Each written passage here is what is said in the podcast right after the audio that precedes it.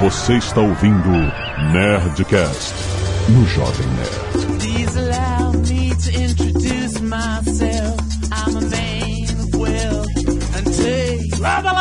Nerds! Aqui é Alexandre Antônio do Jovem Nerd explodindo cabeças. Aqui é o Tucano e eu só consegui ver o último episódio hoje. Inclusive, acabei agora. Salve galera, aqui quem fala é o Lodi The Boys. É uma das melhores séries que saiu em 2020, cara, certeza. Aqui é a Catiuxa Barcelos e eu nunca mais consegui tomar um copo de leite com a consciência leve depois ah, meu Deus! Aqui é o Marcelo e eu tô tentando saber se a Catiuxa é a nossa Kimiko ou a Starlight. Não, eu me recuso a ser Starlight, eu não quero. Pode reti- me retirar desse Então tá decidida, a Kimiko. Obrigada, obrigada. Aqui é a Zagal, sobe a música, Léo. The boys are back in town. Nossa, caraca. Eu pensei que tu ia cantar Only the good I am. Only the good I am. É, Caraca, o talento. É, tá demais. Esse é o homem da karaokê. Muito bem, nerds! Vamos falar sobre a segunda temporada de The Boys! A back in town. Nossa, mãe do céu. The Velhos, né? Vai fazer. E-mails! Canelada. Candelata.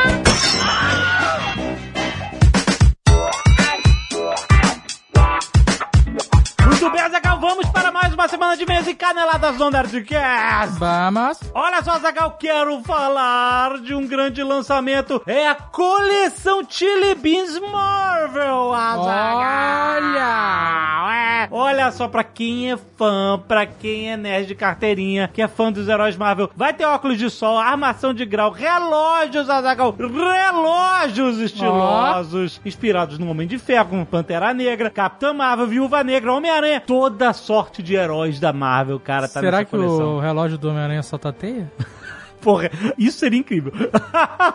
Olha só, tem óculos com a assinatura do Tony Stark, Ó. tem óculos com a estrela da Capitã Marvel na lente e na haste, tem relógio exclusivo com detalhes do uniforme do Pantera Negra, cara, é muito maneiro. Cada item da coleção tem detalhes do seu herói preferido, cara, tem muita coisa. Olha só, em primeira mão a dica fica aqui, você que tá ligado aqui no Nerdcast, o lançamento da coleção vai rolar na Chili Beans Live Circus, Azagal, dia 19 de outubro, às 8 da noite. Não pensa nem em perder. É uma, Ó. é uma, é uma live que você assiste diretamente no site da Chili Beans, também com transmissão nas redes sociais e no YouTube da Chili Beans. E tem mais, olha só, você que quer ganhar uma camiseta exclusiva Marvel Piticas, Azagal. Hum. Assista a live pra você descobrir como é que vai ser pra garantir aquela peça do seu herói favorito, porque é edição limitada. Então não perca dia 19 de outubro, às 8 da noite, lá no site da Chili Beans, nas redes sociais e no YouTube da Chili Beans. O Chili Beans Live Circus com o lançamento da grande coleção Chili Beans Marvel.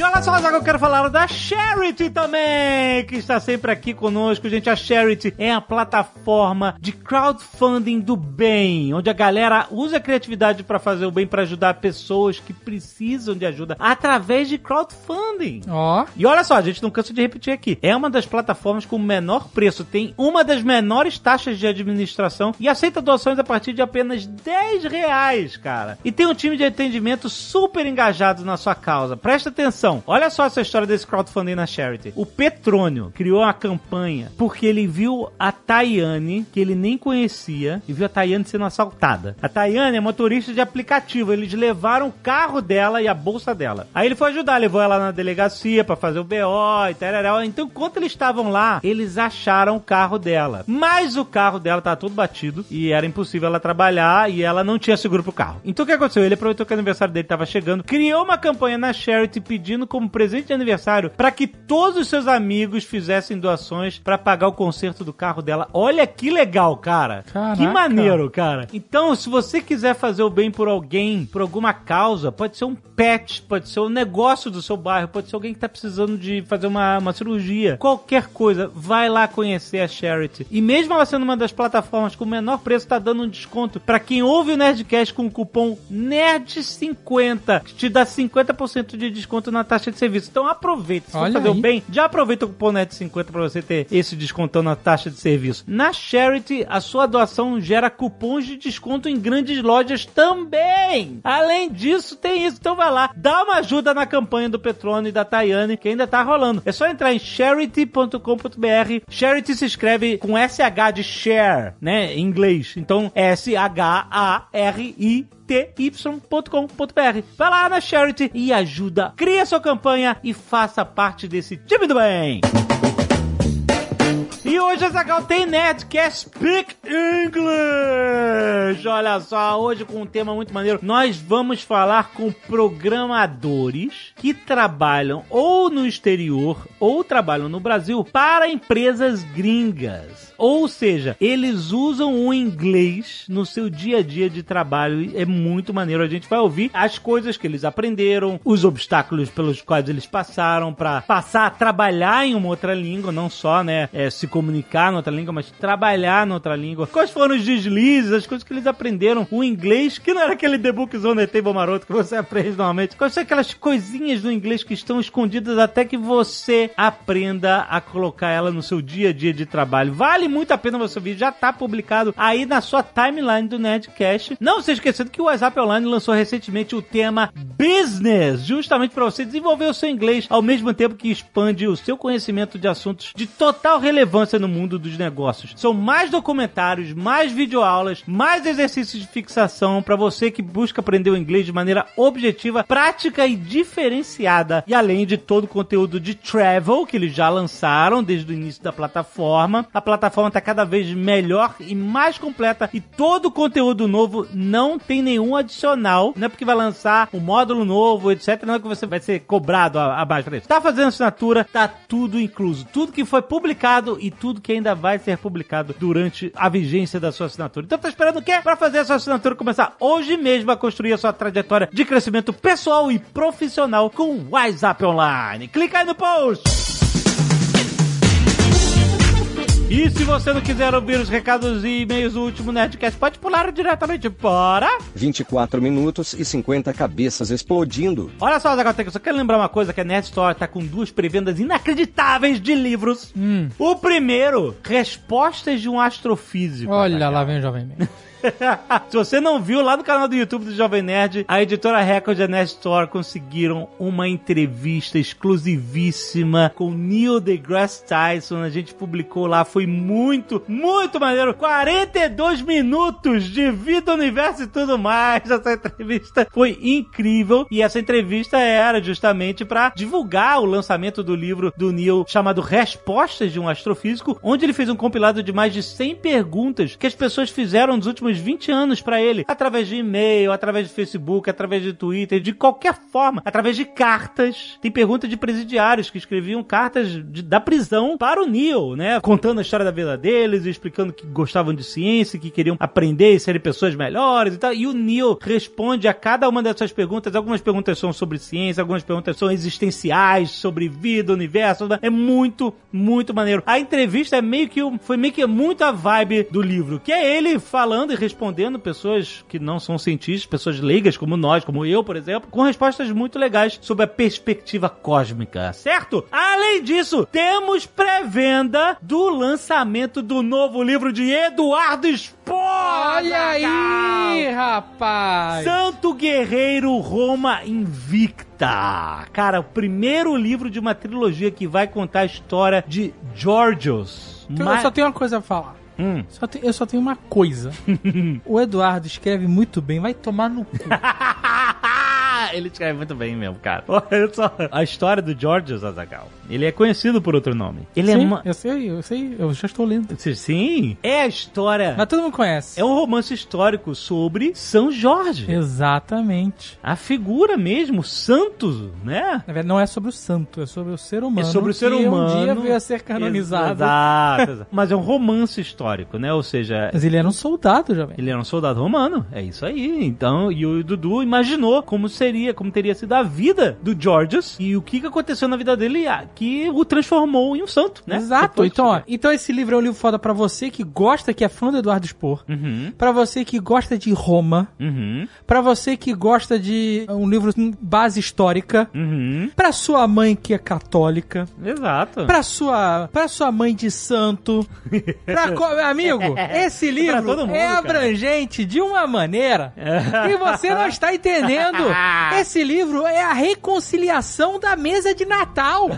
ha ha Cara, que essa foi o melhor pitch de vendas que eu poderia imaginar pra esse livro, cara. Você tá entendendo isso? Você, meu amigo esse nerd. livro vai, vai unir a sua família nesse Você, Natal. meu amigo nerd, vai poder sentar na sua mesa com a sua mãe, com a sua avó, com pessoas de religiões diferentes Ai, e vocês vão falar sobre a mesma coisa. Ah, que maravilhoso, cara. É isso aí, cara. Olha, presta atenção. Você comprar o livro do Eduardo Spor na pré-venda vai ganhar uma eco bag exclusiva na Store, recheada com brindes da editora, rapaz. Olha, Muito bom, olha, a data do envio é dia 30 de novembro de 2020. Ah, e eu esqueci de falar, também tem brinde exclusivo na Store para respostas de um astrofísico. Tem ecobag, tem marcador de página, tem adesivo e o livro vai ser enviado a partir de 9 de novembro de 2020. Então, cara, tem muita coisa. Lembrando que a Nerd Store tem um diferencial, entrega, entrega no Brasil inteiro e mais de 15 países, Azagal. Olha que Tem beleza. Alemanha, França, Portugal, Japão! Olha só, só comprando na Nerdstore você garante os brindes exclusivos também, certo? Muito bom, cara, vai lá, nerdstore.com.br, a maior loja nerd do Brasil! Quero agradecer aos nerds que doaram sangue e salvaram vidas essa semana, Zagal, olha só, tem dois pedidos de doação de sangue muito importante, anota aí, pedido de doação para Gigi, de 6 anos de idade, diagnosticada recentemente com câncer. Doações podem ser feitas no Banco de Sangue Paulista e no CTA SP em São Paulo, capital, gente. Por favor, se você puder doar, vá, ajude a Gigi. Banco de Sangue Paulista e no CTA SP. Liga pra lá pra você agendar a sua e pede pra doar pra Gigi. 6 anos de idade, gente. Também tem um pedido de doação pra Gabriela Fernanda da Silva, de 8 anos, que tá internada em estado gravíssimo na UTI de São Paulo. Pede doação de qualquer tipo sanguíneo. As doações podem ser no Banco de Sangue São Paulo Paraíso, em São Paulo capital, e na unidade Hospital Professor Edmundo Vasconcelos, em Vila Clementino, São Paulo capital, e também em Ribeirão Preto. Atenção, Banco de Sangue de Ribeirão Preto. Então, se você puder ajudar a Gabriela Fernanda da Silva, 8 anos internada em estado gravíssimo na UTI, vai ajudar que você vai ajudar a salvar a vida dela. Muito, muito obrigado e passa adiante, gente. Se você ouviu isso, você não pode, conhece alguém que tá na- nas praças de doação, passa pro WhatsApp esses recados, volta aí um pouco no Nerdcast pra você pegar todas as informações e passa pra salvar essas vidas, gente. Muito, muito obrigado pela ajuda de vocês já de antemão, certo? E muito obrigado ao Álvaro Cidrim, ao Eduardo Werner, Gabriel Martins, Júlio César Zanotto, Marcos Henrique Volpato e Pedro Souto. Muito obrigado por doarem sangue e salvarem vidas todas as semanas, seus nerds! Arte dos fãs! Olha só, Matheus Henrique manda aqui um card de Magic, Fernandinho Mãos Lindas, hambúrguer humano.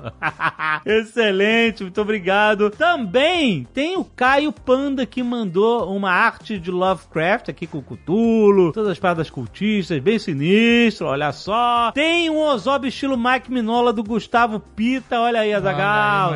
Tu que gosta do Minola, muito maneiro, excelente. O Kaique também mandou um Ozob muito maneiro, excelente, obrigado Kaique. Também tem Huff Gunner pelo José Paulo Coelho. Olha só, Azagal, que maneiro esse Huff Gunner. Ficou irado. Caraca, maneiríssimo. Barbão, armadurão, ficou muito maneiro, valeu mesmo. E o Carlos Eduardo Peruso mandou uma estátua do Thanos pintada, que ele pintou no estilo meio Jack Kirby, se eu não me engano. Olha só, cara, tem todas as achuras aqui da... Tá vendo o brilho da... Uhum. da- do, como é que é o nome desse troço que ele tem no ombro aqui? A ombreira?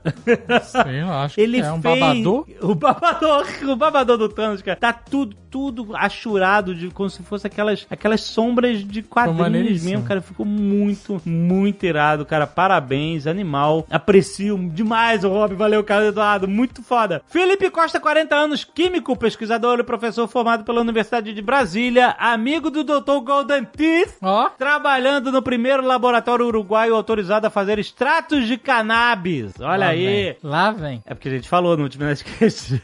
Olha, eu sou o nerd da cannabis e já estudo a história desta planta desde sua origem na Ásia e sua chegada ao Brasil. Com seus desdobramentos medicinais, criminais e sociais, fui palestrante do Ken Em São Paulo. Procure em Invited Speakers, tem a palestra dele lá, olha aí. Dito isso, gostaria de adicionar algumas informações ao que disse a Márcia Leite em 1 hora 25 minutos e 47 segundos do último Nerdcast, profissão Relações Públicas, e ela disse que a cannabis medicinal não é maconha e as duas têm princípios ativos diferentes. Há algumas imprecisões nessa declaração. A primeira é que a cannabis medicinal não é maconha. As duas são, na realidade, subespécies da grande espécies cannabis sativa. Por que uma é medicinal e a outra não? Cada subespécie interage de uma maneira com o sistema nervoso central, que é o nosso SNC. Padronizar uma subespécie para produzir sempre um perfil de canabidioides ajuda o paciente a usar sempre o mesmo perfil de canabidioides para tratar sua enfermidade ou transtorno. Ademais, os ativos THC e CBD estão presentes na cannabis medicinal e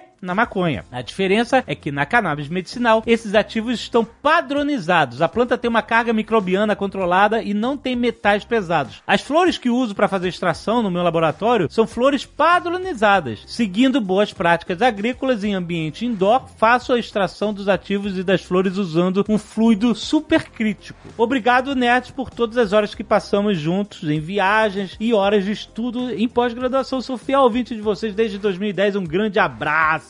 É, eu, eu acho que valeu, valeu a contribuição dele. Eu acho que parte do que ela tá falando é justamente que o trabalho dela, como relações públicas, é tentar tirar o estigma de preconceito que a cannabis medicinal carrega e a palavra maconha carrega um estigma de preconceito, né? Sim. E então, para que a cannabis medicinal seja é, cada vez mais aceita, como ela tem tantos benefícios para tanta gente que precisa, é necessário mesmo que a sociedade retire esse estigma para entender o bem que pode fazer para pessoas que precisam mesmo, cara. Muito bom, valeu pelo seu e-mail, cara. Pedro Sadala, 35 anos, Belo Horizonte, Minas Gerais. Olá, nerd, sou publicitário de formação, trabalhei por um tempo em uma agência de marketing criada pelo saudoso Zé Maria Oliveira, uma das pessoas mais maravilhosas que já pisaram neste planeta. Acredito que o João deva ter conhecido ele. Na filial desta empresa, em Belo Horizonte, nosso foco maior era a busca de parcerias comerciais para o lançamento de filmes de diversas distribuidoras. E de quebra fazíamos um pequeno trabalho de assessoria de imprensa. Lembro-me de um caso engraçado de um filme com Mark Wahlberg, seria lançado, e o pessoal de RP da distribuidora arranjou umas entrevistas via telefone com o ator. Aham. Acontece que um jornalista de São Paulo estava em BH e ninguém conseguia contactá-lo, pois o mesmo não possuía celular. Sua entrevista estava marcada para as 10 da manhã e era bastante importante, pois caso ocorresse, sairia um jornal importante de São Paulo. Pois vejam a aventura. Assim que cheguei no trabalho, às 9 da manhã, fui acionado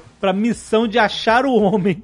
Nossa. Porque você não pode falar, pô, se o Marco Albert tá disponível pra falar com alguém no telefone, tu não quer chegar e falar assim, ah, o cara sumiu. É claro. Porque vai ser maior transtorno. Você não quer pagar esse mico e tal, né? Queimar filme. Então eles têm que achar o cara. Aí beleza. Lá vou eu correndo pro hotel tentando encontrá-lo. Peguei um táxi, me senti um filme de ação, pedindo pro motorista pisar fundo. Chegando no hotel, a recepcionista não o encontrou no quarto. Meu Deus. Me senti em uma busca de Carmen Sandiego, perguntando a todos os funcionários se tinham pistas do sujeito. Até que um deles me disse que viu um senhor de camiseta azul parecido com a descrição que dei, saindo pela porta do hotel minutos atrás. Saí como um maluco pelas ruas do centro de BH, indo de esquina em esquina e nada. Até que vejo um senhor de camiseta azul entrando no parque municipal, do outro lado de uma avenida muito movimentada de oito faixas. Cacete, aonde é isso? Mal no centro de BH.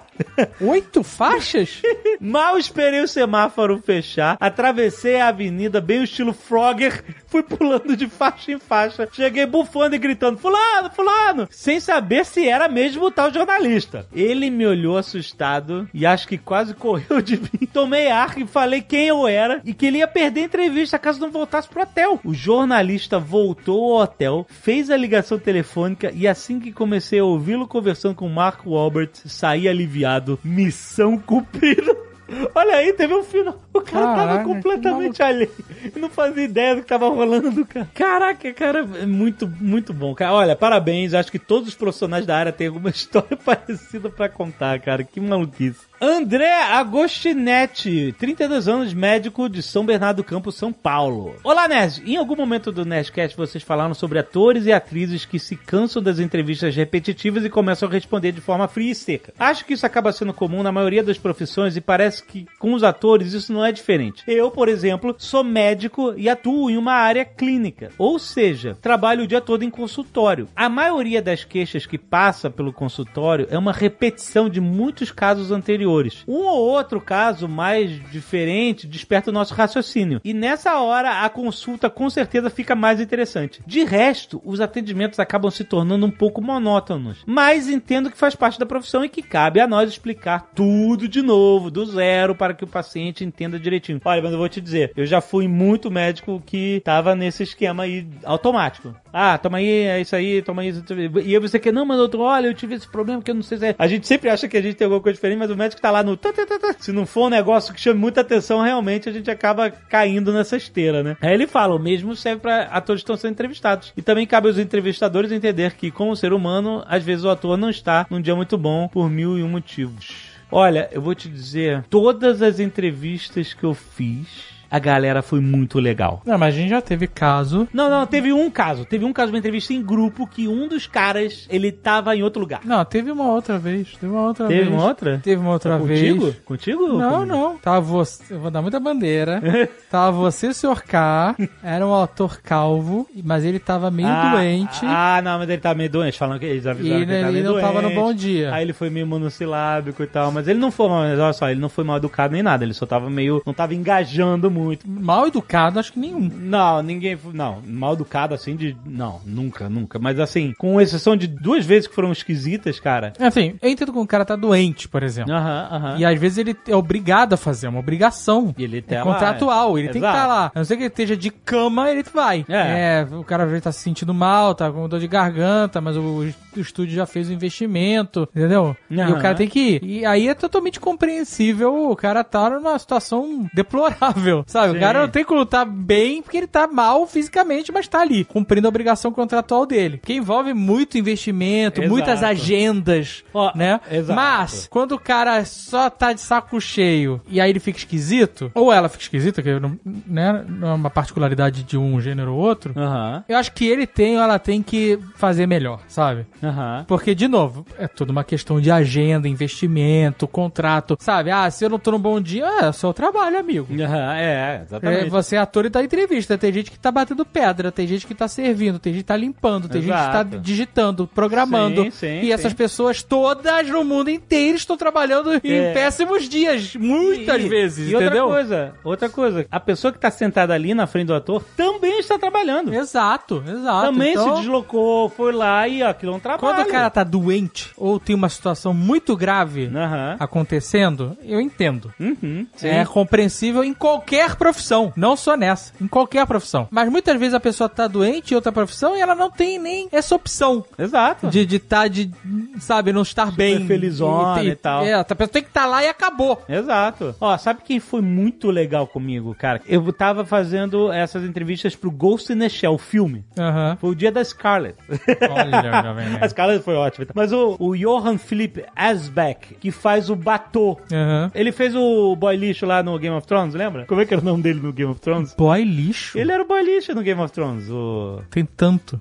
O Egon Greyjoy. Isso, é, exatamente. Então. Esse cara é o Batu? Ele é o Batô no Olha Ghost in the aí. Shell. É, e aí, eu tava entrevistando ele e, e era em grupo, né? Que tinha mais de um ator e tal. E quando tem mais de um ator, é mais difícil porque, como eles tem muita gente pra falar, você não consegue fazer muitas perguntas, né? E aí, quando já tava acabando o meu tempo, eu fiz uma, uma pergunta meio filosófica de, sabe, cyberpunk, essas coisas, né? O Ghost in the Shell. Era uma parada meio filosófica. Aí, quando eu terminei de perguntar, a assessora dele falou assim, ela me cortou, assim, eu terminei de perguntar, aí antes dele falar, ela falou assim, olha, desculpe, não dá pra ele responder essa pergunta. É uma pergunta muito profunda, faltam 20 segundos e obrigado, mas não dá. Aí ele falou assim, não, não, não, não, eu quero responder. Aí, caraca, eu fiquei, eu cresci tanto, cara. Eu fiquei tão feliz, cara. Eu ah, nem, eu nem achei babaquice da assessora. Ela tá. É o trabalho dela, tem que fazer a ela tem que fazer a rodar. parada rodar, entendeu? E eu nem fiquei chateado nem nada. Eu só fiquei feliz pelo o respect que o cara deu de, e, e- e respondeu a minha pergunta. Foi do caralho. Esse cara é muito. Esse cara também tá no meu bolso de pessoas especiais.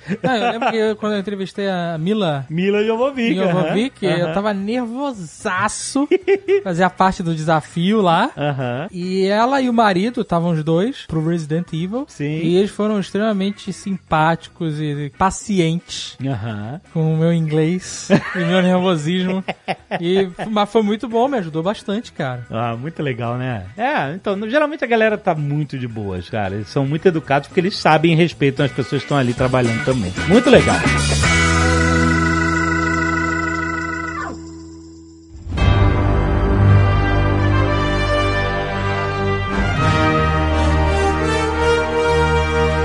Rex não tá aqui hoje. Não é uma pena, a gente não chamou mesmo. É. O Rex fica implicando com o Batson, que não malha pra ser o Batman. Hum, O Anthony Starr também não malhou pra ser Homelander. Ele tá super bem de Homelander. tá bem, pois é. Tá excelente. excelente. Na série Aliás, dá pra você ver, né? O en- o enchimento na roupa mesmo. Acho que é meio Não, até mas- proposital. Se você falar com o Rex, o Rex você vai falar que ele não é o Homelander, que o Homelander é o dos quadrinhos. Ah, e esse é, é. muito ruim. Mas talvez seja esse o motivo que ele não está aqui hoje. Será? Não. mas aliás, ó, apesar dele não estar com o físico aí, mas não faz falta nenhuma, tanto ele quanto o Cal Urban nessa série tão sensacionais, né, cara? Os caras tão. Eles dominaram o personagem deles ali É. e. Isso o é Cal. Urban tá muito bem. Tá muito bem, cara. Tá muito bem. Isso foi uma crítica velada? O que Não, foi um não, elogio honesto? Não, foi, pô, imagina, o Anthony Starr, eu nunca tinha, nem sabia quem era esse cara antes do Ele só não sabe falar É, inglês, né? Ele só não sabe falar inglês, mas tudo bem. Porque ele fala American. ele falou isso na série, Ele- não lembra? Ele é neozelandês, né? Ah, é? Nossa. Olha aí, ele é kiwi. Por isso que ele fala com um sotaque horrível. Até uma, uma, uma hora que ele fala pro cara assim: você pode ir no meio do, sei lá onde, do deserto, e o cara vai falar in a good and perfect American Homelander. ele não fala inglês, ele fala American. Muito bom, cara. Eu não me lembro de outros trabalhos dele al- além de The Boys, assim. Não, não lembro de ver esse cara em outro lugar, sabe? Provavelmente você não vai lembrar de nada depois também, só já. Caraca, Eu tenho uma cola aqui. jogou praga na carreira. Por nada, cara. Eu tenho uma cola aqui. Ele fez Thor Ragnarok. O quê? louco. Ele fez Riddick também. Ele fez o que no Thor Ragnarok? Scourge. Que isso? E que, Tá escrito aqui, velho. Eu nem vi Thor Ragnarok. eu tô é eu tenho personagens cola, de tô- CG. É, eu tô, ali- tô olhando aqui na cola. Caraca, mano. E outra mesmo. coisa que a gente tem que exaltar aqui também, da série, antes da gente começar a falar dela por si só, são os episódios semanais, né? Pelo amor de Deus, que é o jeito certo de assistir série, gente. Desculpa. ah, muito ah, obrigada, Marcelo. Mais um motivo pro Rex não tá aqui, né?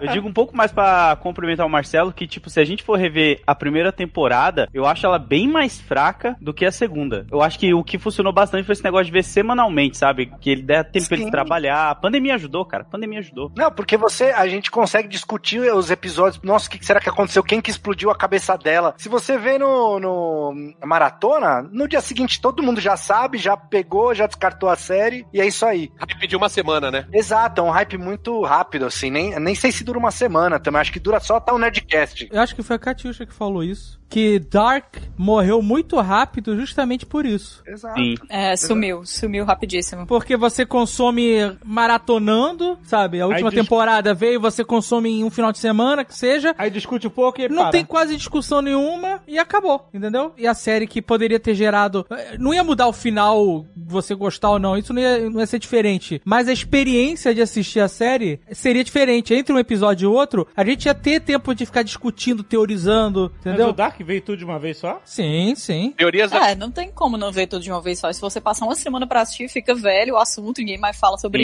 isso. É, não, horrível, não precisa nem passar uma semana, porque tem a galera que assiste todos, e se você, mesmo assim, foi uma máquina, assistiu, sei lá, quatro, cinco, você não consegue discutir, ah, não, mas eu já vi todos, ah, não, eu tô no três ainda, eu tô no cinco. Não, e não pode abrir o YouTube, que tem vídeo de todos os episódios. Apesar de eu ter só conseguido ver hoje, eu consegui driblar todos os spoilers. Não tomei nenhum. E a própria série Dark não te dava tempo pra você você fazer teoria, né? Porque você já fica ali vendo um atrás do outro, você não quer mais fazer É. teoria, você quer só chegar no final logo. Exato. É, essa isso série- eu acho caído, cara. Assim, eu entendo quem gosta de maratonar série e tal, cada um vê como quer, foda-se. Mas eu achei a, a estratégia da Amazon, eu achei perfeita. Tem muita gente que reclamou, né? Mas eu achei muito boa porque eles lançaram três episódios pra matar a sede Sim.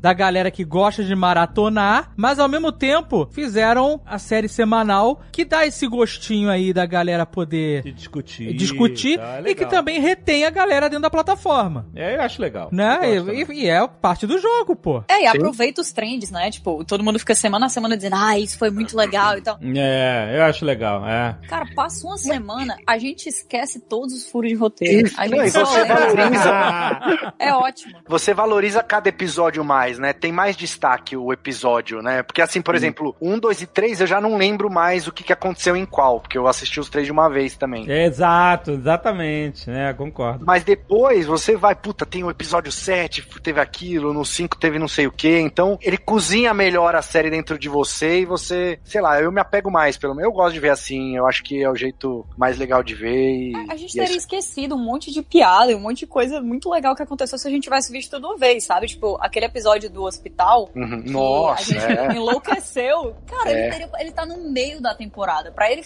ficar esquecido lá no meio seria triste demais. Exato, demais. Esse episódio foi pica mesmo. Tava só esperando. Como acabou a primeira temporada? Ah, a primeira temporada termina quando o Homelander deixa vivo o Billy, né? E mostra pra ele que ele tem um filho com a esposa Ah, do Billy ali. E aí, é tipo, você verdade. fica naquela situação. E aí, mano, ele vai sair dessa? O que, que vai acontecer? A mulher dele tá viva e acaba aí. Você não sabe de mais nada, né? E o próprio Homelander descobre que ele é pai também ali, que ele não sabia. Exato. E aí começa. É, na verdade ele descobre que era pai, acho que antes, né? E aí depois ele vai, acho que era a primeira vez que ele tava vindo moleque, né? Se eu não me engano. Acho que era. É, é. E aí a série nessa temporada começa com os rapazes, a rapaziada, escondida porque eles foram acusados de ter matado a. Esqueci o nome da A. Relações lá. Públicas da Vogue. Exato. A Stewell, né? Acho que era o nome dela. Isso. Ah, não era relações públicas, ela era tipo VP da parada. É, ela era VP, né? Do, do- Então, exato. ela era VP de Relações Públicas. Ah, tá. Então, então tá certo. É isso? É isso mesmo? Pera aí. Ah, falei com convicção, caraca. Pô. Não, não, não. Eu vou abrir o LinkedIn daqui. E abrir o LinkedIn dela. É que acabou de rolar um Nerdcast de relações públicas, então deve estar. Engraçado, cara. eu- eu- vocês estão falando que o Ludo falou que achou essa bem melhor que a primeira. Pra mim foi o oposto. Eu achei a primeira bem melhor que essa, sabia? Porque eu achei que ela, eu achei que ela é muito travada. Não, É. não, não. Essa, essa Mas foi melhor bem mesmo. melhor? Bem melhor. Bem Nossa, melhor, melhor não, não não, digo. Mas não. foi, eu achei melhor. A segunda tem algumas coisas que me incomodam ainda, principalmente nessa coisa deles serem procurados na segunda temporada. O marketing foi todo trabalhado em cima disso, né? Os The Boys são procurados. Isso. E aí você olha, os desgraçados estão pegando o metrô, estão conversando na rua. Não usa nem máscara. É, nada. é. E se esconde. A Luz Estrelar não usa nenhum tipo de máscara já no uniforme tradicional dela. Não, mas, né, gente, ó, vamos e falar a verdade. batido. Tudo bem, a Estelar eu concordo, mas assim, a gente aqui, a gente sabe, a gente reconheceria os cinco caras mais procurados do Brasil na rua? Se eles fossem super-heróis, sim. Não, não, não. Eu tô falando os The do- Boys, né? Não, The mas Boys. eles Ah, são o The Boys, The Boys. é. É. Tipo, você não sabe quem são os cinco mais procurados da polícia aqui. Só então- o, o André do Não, o Rap. Fernandinho Pode Beiramar a gente conhecia, pô. Ah, não. E o André do uma Rap, coisa- pô, agora tá famoso. Não é a mesma coisa da gente, ah, quais são os cinco maiores Não, criminosos não, daqui, a não. gente vai no site da- ABIN, não é assim, Entendi, é. tá o tempo inteiro na TV. É. Eu Acho que a gente, acho que a gente reconheceria assim, foi um furo. Não, e o Billy Butcher, ele explodiu a, a VP de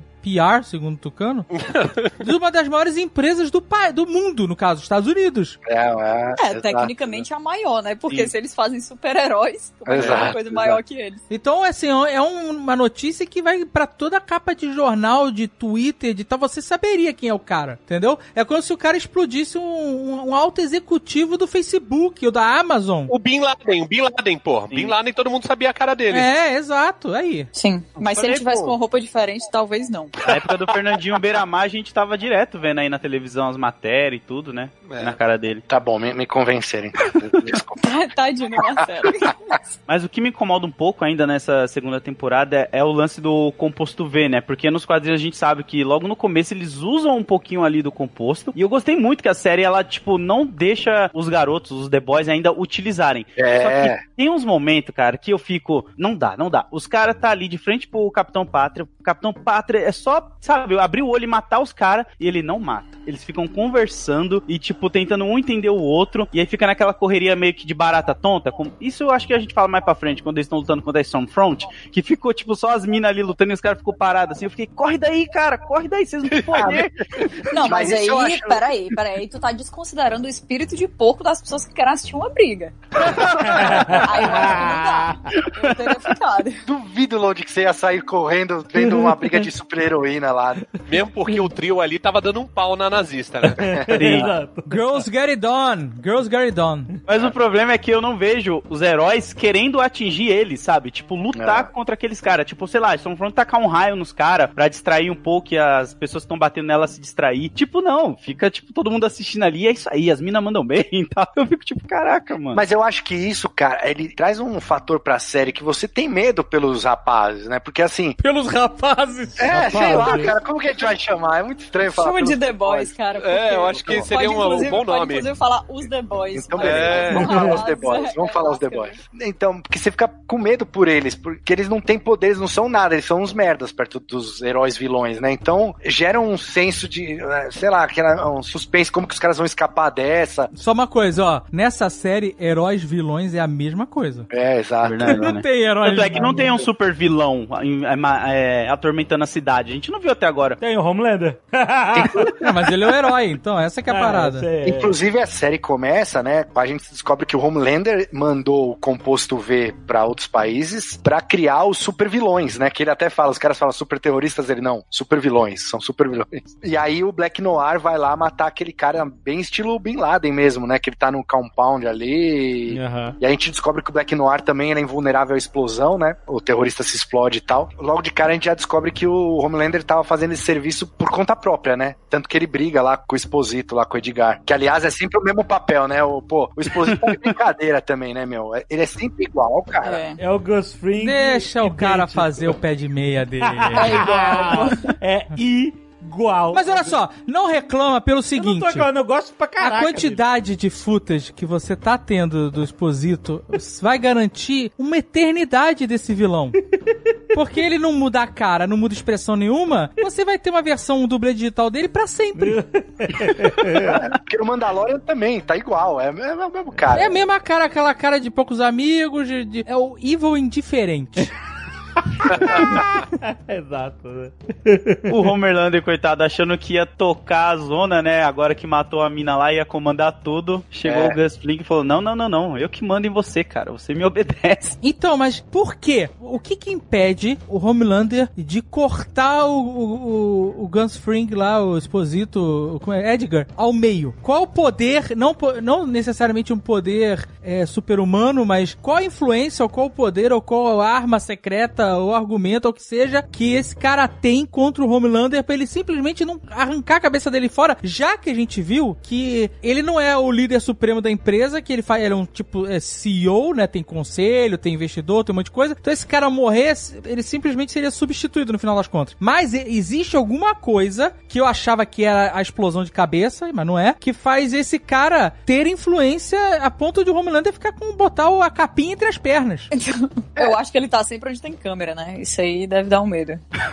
Ah, mas as câmeras ali da torre do set, acho que, né, não tem. É, realmente elas já se mostraram inúteis várias vezes. É, mas, exato, exato. mas eu acho que ele- talvez ele controle a explosão de cabeças no final das contas. Então, É, eu acho que na pode ser. verdade a ideia de que ninguém sabe o que de fato ele controla e até onde o poder dele vai é a coisa mais assustadora, né? Porque você trabalha com desconhecido. É, até porque o Homelander ele sempre foi um funcionário, né, da Vault, né? Então, Mas ele tem uma postura de, de- apesar de funcionário, ele é um cara super é poderoso e que tem a postura de líder. É como se fosse o Darth Vader, entendeu? O Darth Vader era um subordinado do Império e tal. E Tá, mas o imperador é, solta raio e.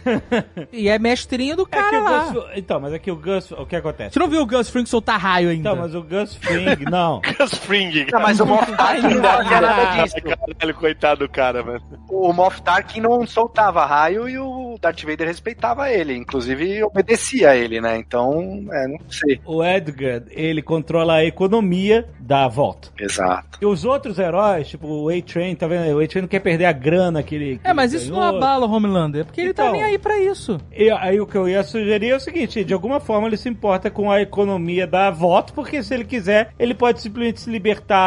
Você vê que ele fica flertando com esse pensamento, né? Naquela hora que ele imagina que ele tá passando o raio em geral lá da galera, né? Cena sinistra. Pô, eu achei que a série ia mudar de foco. É. Nossa, eu queria muito. Eu queria demais. Que nessa hora eu falei, caralho, agora vai pivotar. Agora vai. Então, mas ele fica flertando com isso, ele fica assim, eu poderia me libertar disso, eu não preciso desse sistema todo. Eu poderia ser quem eu devo ser, entendeu? Eu acho que o que eles fizeram mesmo pra acalmar esses ânimos dele, que eu achei que foi até bem feito, bem argumentado, é, no momento em que ele mata a Madeleine, mostra que ele poderia estar indo pra esse caminho. Aí ele traz das sombras, o Edgar traz das sombras a Stormfront pra bater de frente com ele, porque a Stormfront era meio que a arma secreta dele, a carta na manga e dizer assim, olha, você não tá, eu tenho aqui o controle, teoricamente, na, na, na imagem que ele passa, a Stormfront você não controla, e ela é tão poderosa quanto você. Ela me obedece, então você que não se engraça pro meu lado, entendeu? Então eu achei que esse era meio que o motivo que a Stormfront era uma carta na manga dele pra mostrar controle ali sobre o Homelander. Mas eu acho que o que controla ele, até, não sei como eles vão fazer isso na terceira temporada, é muito a questão que eles têm o filho dele, sabe? Que foi a primeira criança a ser gerada entre um humano e um super, assim, que até então eles eram tudo fabricados, né? Então acho que eles não faziam nenhum mal pra criança pro Homelander entrar na linha. Na primeira temporada, o Homelander não sabia da existência do filho e a única amarra que existe pra ele mesmo é Steel, que amarra ele emocionalmente, né?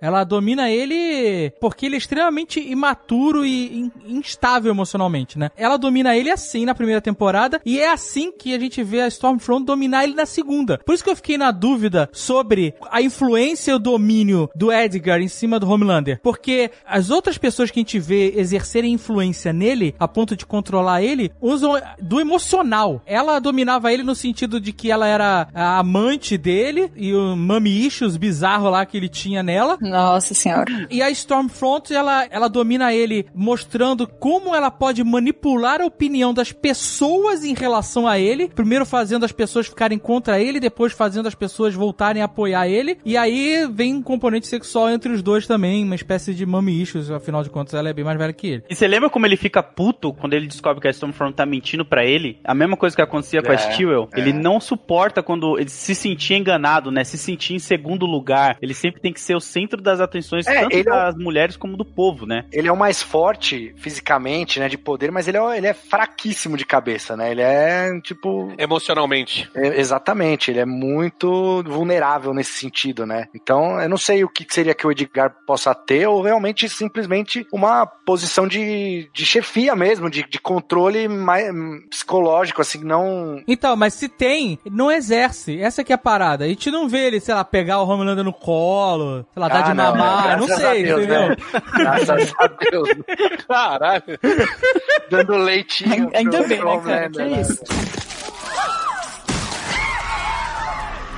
E também tem uma parada que nos quadrinhos é explorada aqui na série, eles nem tocaram ainda no assunto, que o composto V ele vira várias variações dentro dos quadrinhos. Tem uma mina, que não vou lembrar o nome dela exatamente agora, ela cria uma espécie de bomba na cabeça de cada super-herói com esse composto V. E ele explode quando ela aperta um certo botão. Eu não sei no- se no futuro eles pretendem fazer algo do tipo, porque vale lembrar que a Luz Estrela, ela tira aquele microchip que ela tinha dentro dela. Uhum. Então pode ser que aquele microchip também seja alguma espécie de explosivo pra manter alguns supers na linha ali e tem um lance do status quo que todo mundo quer manter também, né? Exato. É, assim, então, eu ia falar isso porque no final, vai, dando um, um salto aí, a Miv chega e- e mostra aquele vídeo e aí ele dá um passo pra trás. Aí ele fala assim: se você soltar esse vídeo, eu vou matar tudo e todos. Na Terra. Aí ele fala assim, não sem antes eles deixarem de te amar. E aí ele É. fica putaço, tá ligado? Então ele, ele precisa desse... Exato. Ele não quer ser o rei das cinzas, né? O Ele... ego dele é muito grande, então... É, Ele precisa de Ele- validação, né? É, na verdade, exato. é como se ele fosse um animal que foi criado em cativeiro. E assim, É, ele foi pode esperar mesmo, que ele né? saiba sobreviver na selva. Ele né? quer afeto,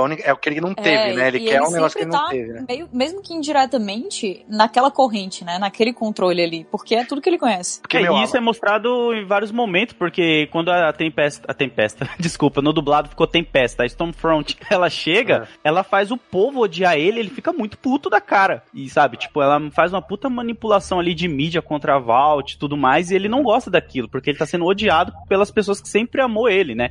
Inclusive, se você não conhece a história dos quadrinhos, né? Quando a Stormfront aparece no primeiro episódio, você fala, pô, essa menina é legal, né? Porque ela, ela vem, ela vem criticando a Vault, Uhum. mesmo sendo uma do sete, e ela, ela traz essa parada mais de, de feminismo, assim, né? Ela brinca com o negócio que as roupas delas não tem bolso e que, é, né? Então, ela que meio que traz esse, entre aspas, empoderamento, a gente sabe que não era, a intenção dela não era essa, mas no começo você simpatiza com ela, assim, eu não porque eu já sabia, né? Mas, enfim, eles fazem essa evolução, mais ou menos como eles fizeram com o Homelander na primeira temporada, né? O primeiro episódio inteiro você acha que ele é o cara limpo, e aí no final você vê que não, né? E acho que eles fizeram um pouco disso com a Stormfront. E o mais legal, cara, é que nos quadrinhos, a Stormfront é um cara, né, que ele surge só pra matar os The Boys mesmo, né? Nossa, eu amo a série porque ela é totalmente aquilo que o nerd fã odeia, né? Que fica, ai, mas tá desfigurando tudo. Mas, cara, olha como a série ela é 100% melhor do que as HQs, tá ligado? Ela consegue ser bem melhor fazendo uma adaptação, cara. O cara nos quadrinhos é um, um maluco mesmo, nazistão, e ele vem só pra matar o Billy Butcher e a equipe dele. E ele morre, tipo, sei lá, seis páginas depois. Ele não é um cara que, tipo, tem uma grande história dentro. E na série eles conseguiram dar um background gigante e encar tudo com a primeira temporada e outras coisas que a gente tava vendo, sabe? Eu achei bem feito pra caramba, cara. A Stormfront é mó Steve Bannon, né, cara? Foi uma coisa que acabou com a minha suspensão da descrença, foi isso aí. Porque quando você descobre que ela tem, tipo, 100 anos, eu fiquei, não, peraí. Se eu tentar explicar TikTok pra minha mãe que tem 70 anos, é. Como é que ela chega fazendo live no Instagram, aquela coisa do profissional do social media, fazendo fake news? Não, pô, que é isso? A menina tem 100 anos, ela devia estar fazendo as coisas tudo errado. A gente não consegue usar TikTok. Não consegue.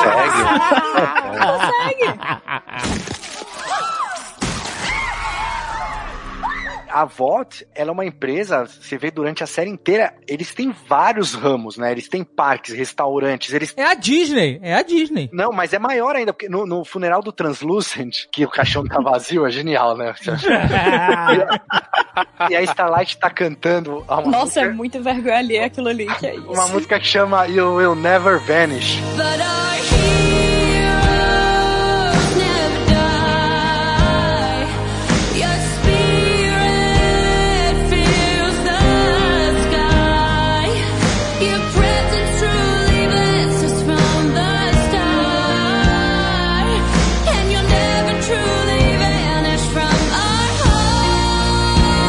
hearts. E, ó, e, e tá es- embaixo, assim, no CG, né, que fica ali na televisão, tá escrito baixe agora a música no Vaultify, que é tipo o Spotify da Vault, né? Então, Spotify.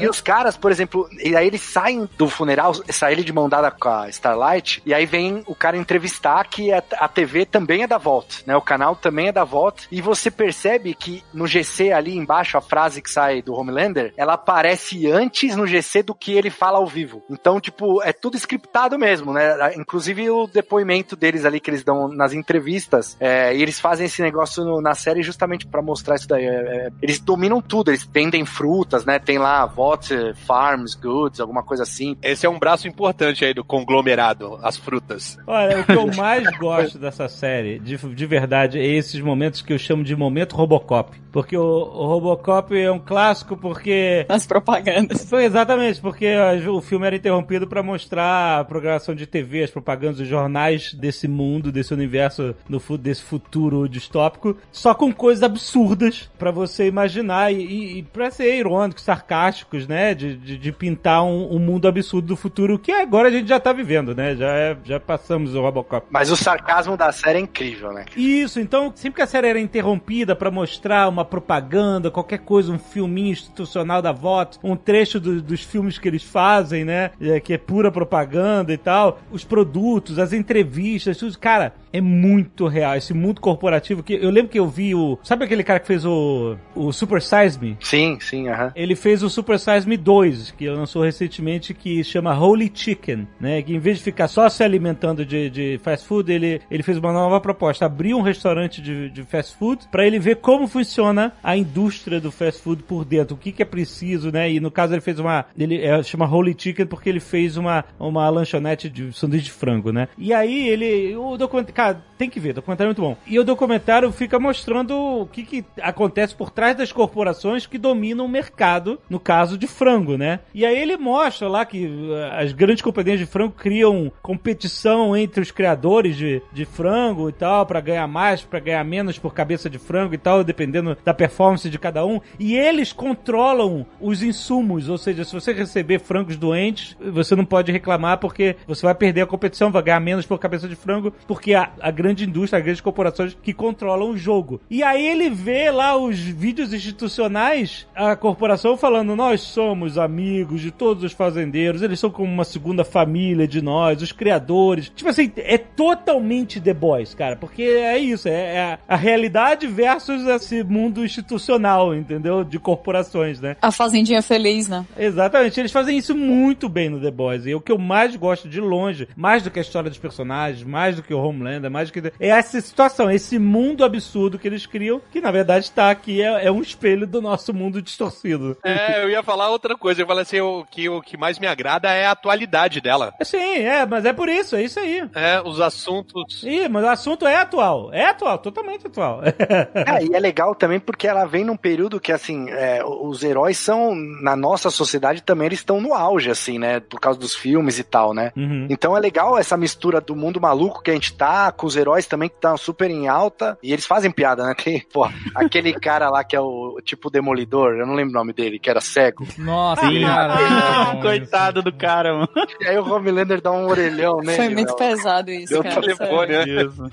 É o blind spot. É, mas eu acho que, que chegou na hora certa, né? Porque existe essa coisa de, ah, os super-heróis são muito fortes na nossa atualidade, mas também a gente tá meio que no momento que tem muita gente cansando dessa coisa de falar só sobre super-heróis. Sim. Então, o The Boys chega, tipo, no momento. É, porque tem tudo, tem brinquedo, tem mochila, tem perfume, né? Os caras tem filme pra caramba, eles estão em todos os lugares, né? Tem tudo, tudo que é licenciável, comida, Exato, tudo, tem. tudo. É, E, é. e sabe uma coisa que eu tô sentindo falta que não teve ainda? Os quadrinhos, cara. Porque se você for ver, a equipe do Billy Bruto fica escondida embaixo de uma loja de quadrinhos, igual é nas HQs mesmo do Garfienes. Só que na série eles não deixam tão explícito assim, né? Tipo, não, Não, mostra tem sim, Lorde, tem uma parede Tem, cheia de tem, quadrinhos. tem os quadrinhos. Então, mas não, não Mas fala, não, sabe? não deles. Ah, tá, não é, não fala. É, não chega um momento que nem nos quadrinhos o que acontece. A gente tem um cara chamado A Lenda, que ele é o cara que ele escreveu as histórias de todos esses super-heróis, porque nenhum deles fazem atos de heroísmo. Então esse cara é contratado pra escrever essas histórias de origem e reformular. E aí esse cara é informante do Billy Bruto, cara, porque ele conhece muito do pessoal de cada herói. Ah, e aí ele que dá as brechas, sabe, pro cara, fala, ó, esse cara aqui, sei lá, Então- ele tem um caso com fulano, vai lá e faz tortura ele que você vai descolar algo. Podiam ter adaptado e botado o roteirista, porque eles estavam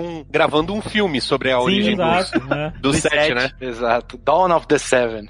Nossa, e é muito uma Liga da Justiça ali, né? Nossa, como eu amei isso, cara. Eu fiquei tão feliz. Porque no filme do querido Zack Snyder aí, que a Katyusha adora, o, Só, só ataques. no, no final do Man of Steel, que a cidade tá devastada, ele vai lá e beija a Lois, né? Não, é um amor, assim, ó, meu Deus, milhares de corpos. Eu gosto desse filme, mas essa é uma das cenas mais anticlimáticas já feitas no filme de esperança. É, essa e o cara que acaba de reviver boca de túmulo e beija a luz, cara. Acabou Exato. de matar da vida. Aí eles de fazem... Caraca, eu não tinha pensado nisso, mas ele Lazarento, certeza tá lazarento. Mano, você dorme 8 horas e acorda de um jeito. Imagina o cara que tava morto.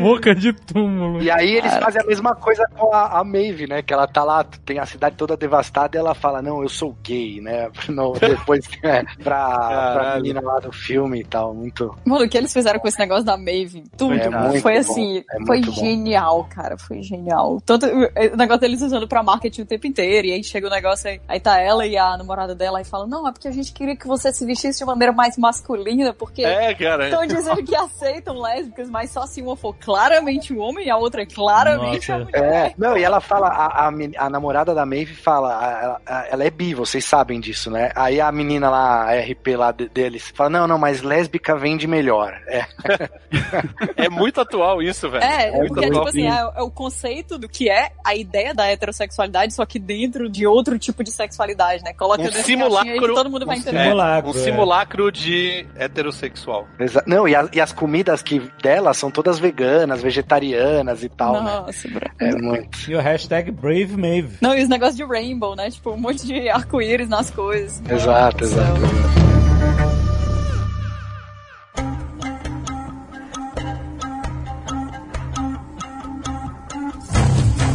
Eu quero saber o que, que o Dave achou do Eagle the Archer.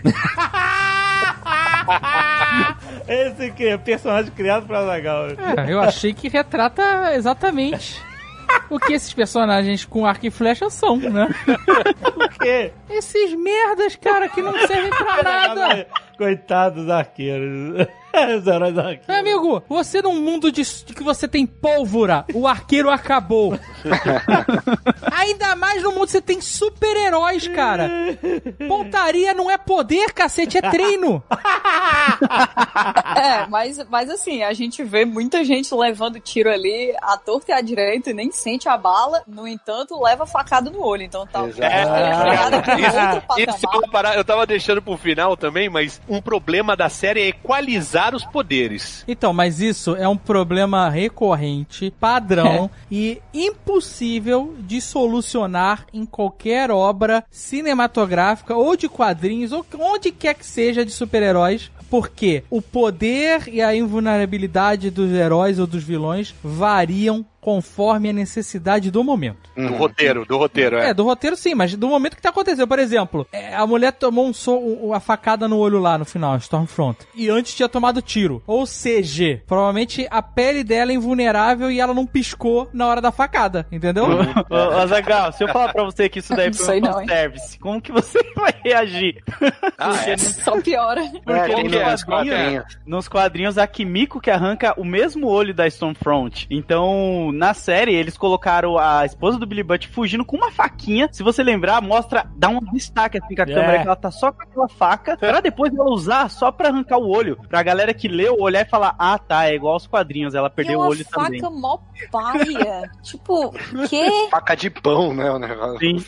É, pô, serrinha, nada a ver. Foi só um fanservice pra galera que leu é e falar. invulnerável, ela é invulnerável ao raio do Homelander, mas não a uma faquinha. Então, é que ela não piscou. O globo ocular dela não é invulnerável.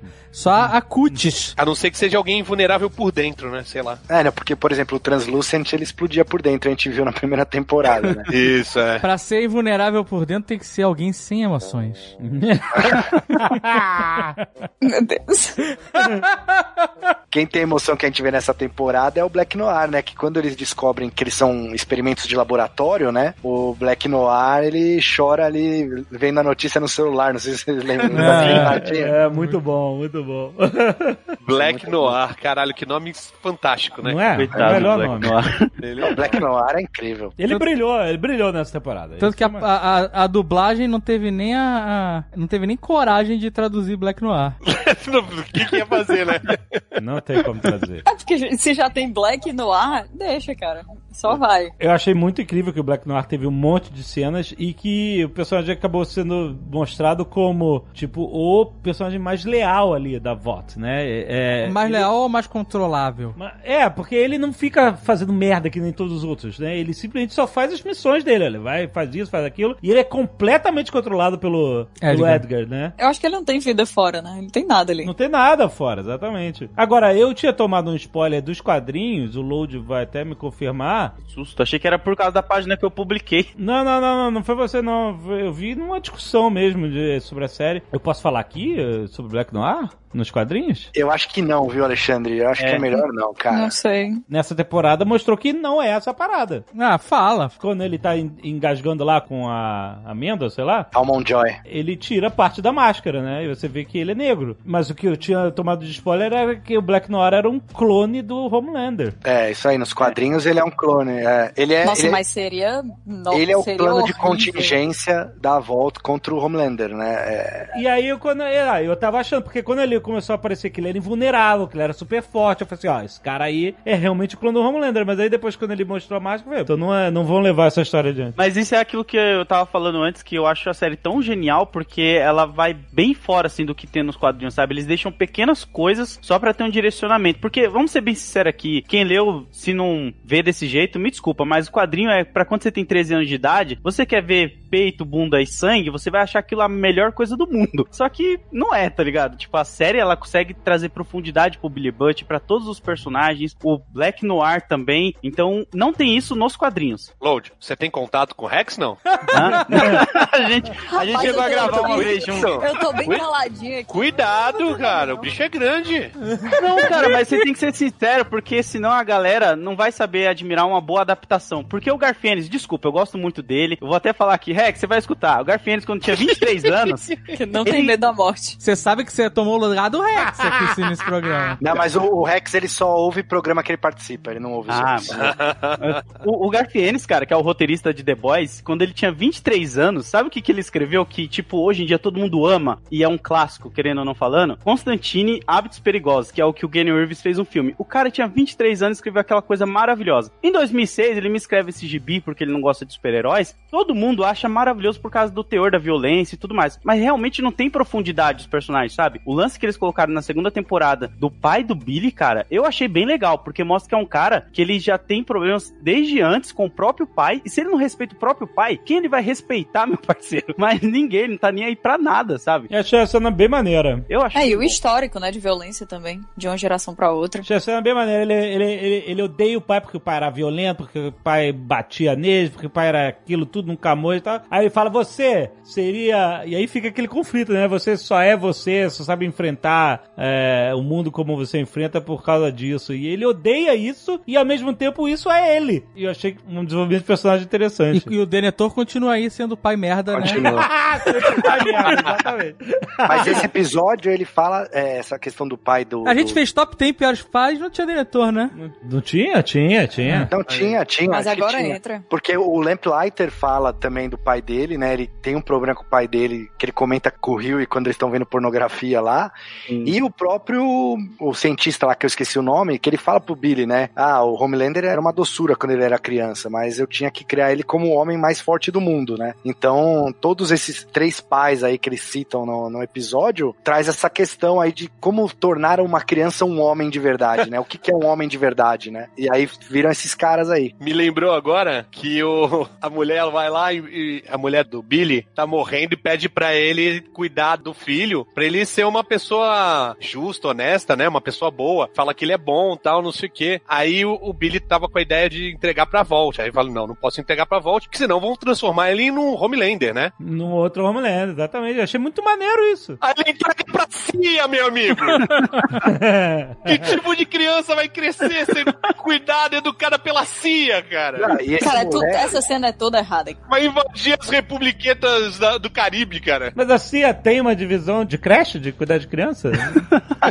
Eu tô sentindo que a série tá indo numa linha meio que bem diferente dos quadrinhos, porque nos quadrinhos, os The Boys, eles já trabalham pra CIA. Eles são o departamento que coloca os heróis no lugar se eles saem do lugar, sabe? Tipo, então eles têm carta branca pra matar qualquer herói, se aquele herói não tá rendendo financeiramente e se tá fazendo muita merda, matando prostituta, pessoas por aí, que é o que acontece muito nos gibis. E na série, eles estão indo pro caminho onde eles vão começar a ser oficializados pela CIA, sabe? Porque a mina lá, que ele entrega a criança, lembro que tem um episódio que mostra que ela contratou cada um porque eles têm uma dívida com a justiça. Então mostra um pouquinho da história do francês, né? Mostra o leitinho de mamãe, acho que não. Leitinho de mamãe, não consigo levar a sério essa tradução. Que nome maravilhoso. É muito bom. Eles começam com um esquadrão suicida e vão se tornando profissionais, né? E ganhando cada vez mais status dentro da CIA, até onde eles têm o próprio departamento deles, onde eles cuidam e tem um lugarzinho reservado pra cada super, saca? Eu gosto do que eles fizeram na série. Achei legal isso aí deles Sim. meio que chegarem nesses cantos que aparentemente eles estão nos quadrinhos, porque dessa vez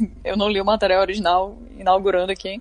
É, que bom. Então, assim, funciona porque todo mundo tem alguma coisa a dever. Todo mundo tem alguma coisa a esconder, tem algum podre pelas costas. E eles são as pessoas que conhecem os podres. Isso é bom demais. Faz, E você não tá perdendo nada não. Catiuxa. Não, não tá perdendo nada lendo. Você sendo bem sério, assim. Fica na série que tá bem melhor, cara. Tá bem melhor. Mas eu quero levantar essa aqui, essa bola, já que a gente tá falando deles como um grupo. Vocês conseguem se importar com algum deles? Como personagens? Ah, sim. Sim, Eu gosto eu gosto. Leitinho. A Kimiko, É. Leitinho. O leitinho é legal também, pô. Todos menos o Rio e eu me importo. Caraca, eu não consigo me importar com nenhum. Todo menos o Rio, é exatamente. Exato, o Rio é o pior. É o pior. Mas sabe por que, que o Rio é pior, né? É. Porque o Rio é a única pessoa normal, que não é. Não é normal, não. Não é, cara. No, no sentido é, de. sei, ele tá de fora desse... No, se- é, no sentido que ele não é um super-herói. Ele é bonzinho, né? Ele é o canário. Decente. Ele é entre. Ah, é normal no sentido de que ele é uma pessoa corriqueira, entendeu? Isso, é. Ele Porque tá você tem os sups, do- você tem os super-heróis, você tem os The Boys, que são os assassinos, o, né, não sei o que lá, e você tem esse cara normal, entre aspas, mas um cara corriqueiro, Sim, sim, sim. né? Ele é o Frodo, né? Ele é o Frodo do negócio. né? Oh, mas assim, se eles quiserem que eu me importe com o cara, coloca ele num, sei lá, alguma interação que funcione. Brother, esse romance dele com a Starlight é a pior coisa, a coisa mais sem Não, esse química. Sabe? Esse casal é, o- é- é o anti- anti-crush. de crush, exatamente. Chega ali no final, eles conversando no banco e eu fico assim, nunca fiquem juntos. É, cara, porque... Eles são unshippables. Tipo- unshippables. Tipo, brother, exato, muito unshippable. Tipo, brother, você entrou nessa toda porque a sua namorada foi assassinada. Maldita hora Sabe? que esse A-Train né, acertou a menina, né? Antes ele tivesse corrido pela calçada e explodido o rio. Tipo, isso virar um, um, sabe, é quase um Big Bang Theory, sabe, do Leonard, o nerdão que se apaixona pela bonitinha e que, ah, e aí será que ela vai ver valor no nerdão e tal, e não sei o que, e ele consegue, e aí vira o sonho nerd. Falta só E- uma e frase de colocam- efeito, eles- né? Tipo Bazinga. É, cara, eles colocam a menina, a Starlight. Assim, eu não tenho nada contra a atriz, tá? A Erin Moriarty. Não, contra a atriz eu tenho, porque ela não sabe interpretar, mas. contra a pessoa eu não tenho nada. Contra a atriz, faltou ser atriz. Esse personagem não funciona, cara. Não funciona com ela. Ela Aquela cena, no, acho que no último episódio, que eles estão no carro e ele tá falando sobre o Billy Joe, ela tá num overacting. Ela é muito ruim mesmo. É um overacting paia, sabe? Não é nem assim, não é nem exagerado o suficiente pra você ficar, pô, que saudades da, da usurpadora, sabe? Não. É só é só péssimo. Personagem chata, cara. Personagem chata. Ela é boazinha demais, mas ao mesmo tempo tentam colocar ela pra ser. Ah, é porque ela faz as coisas erradas mesmo estando lá dentro, mas ela sempre parece uma coitada. Não funciona. É como se ela tivesse sendo a Hannah Montana que quer ser a Miley Cyrus, né? Perfeito. Perfeito. é isso. A Miley Cyrus Caraca, depois de Wrecking Ball. Eu acho que eu vi isso que você tá falando da seguinte forma. Quando ela aparece, ela é aliada dos The Boys lá dentro. Exato. Ela é uma peça importantíssima em toda a história, né? Ela, ela é a impostora. E aí. ela é a impostora, exatamente.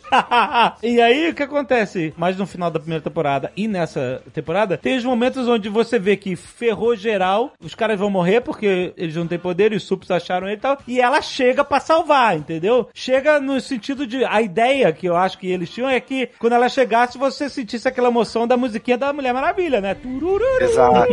Exato. Ah, agora chegou! Isso aí! Só que você, cara, que esse, po- o Nada. Nada, nada, né? Tipo, o poder, é, luzinha, plim, e, não- e você não sente a empolgação dela chegar e salvar os caras. E você não sente que ela vai resolver nada. Você não sente que ela seria capaz Sim. de trair ninguém. Ela, tipo, ela tá lá no meio do negócio e parece às vezes que ela tá também no meio do negócio porque ela gosta do outro carinha lá que é mega tosco que tá no Mas, não é- mas isso não é a atriz, né? É o personagem dela mesmo. Que Não, o personagem é. o Jovem Nerd falou que ela parece a, a Hannah Montana querendo ser Miley Cyrus, mas é isso mesmo. Ela é do interior, da igreja. A É. mãe levou. Ela é a Miss que a mãe sonha, queria ser famosa e como não conseguiu, se dedicou, dedicou a vida pra filha ser, tá ligado? É meio o, o personagem mesmo. Ela Mas poderia funcionar. não, tem, não é muito poderosa, É. tem um poderzinho merda. Ela é tipo a É. Jubileu que acabou entrando ali no. Pois é.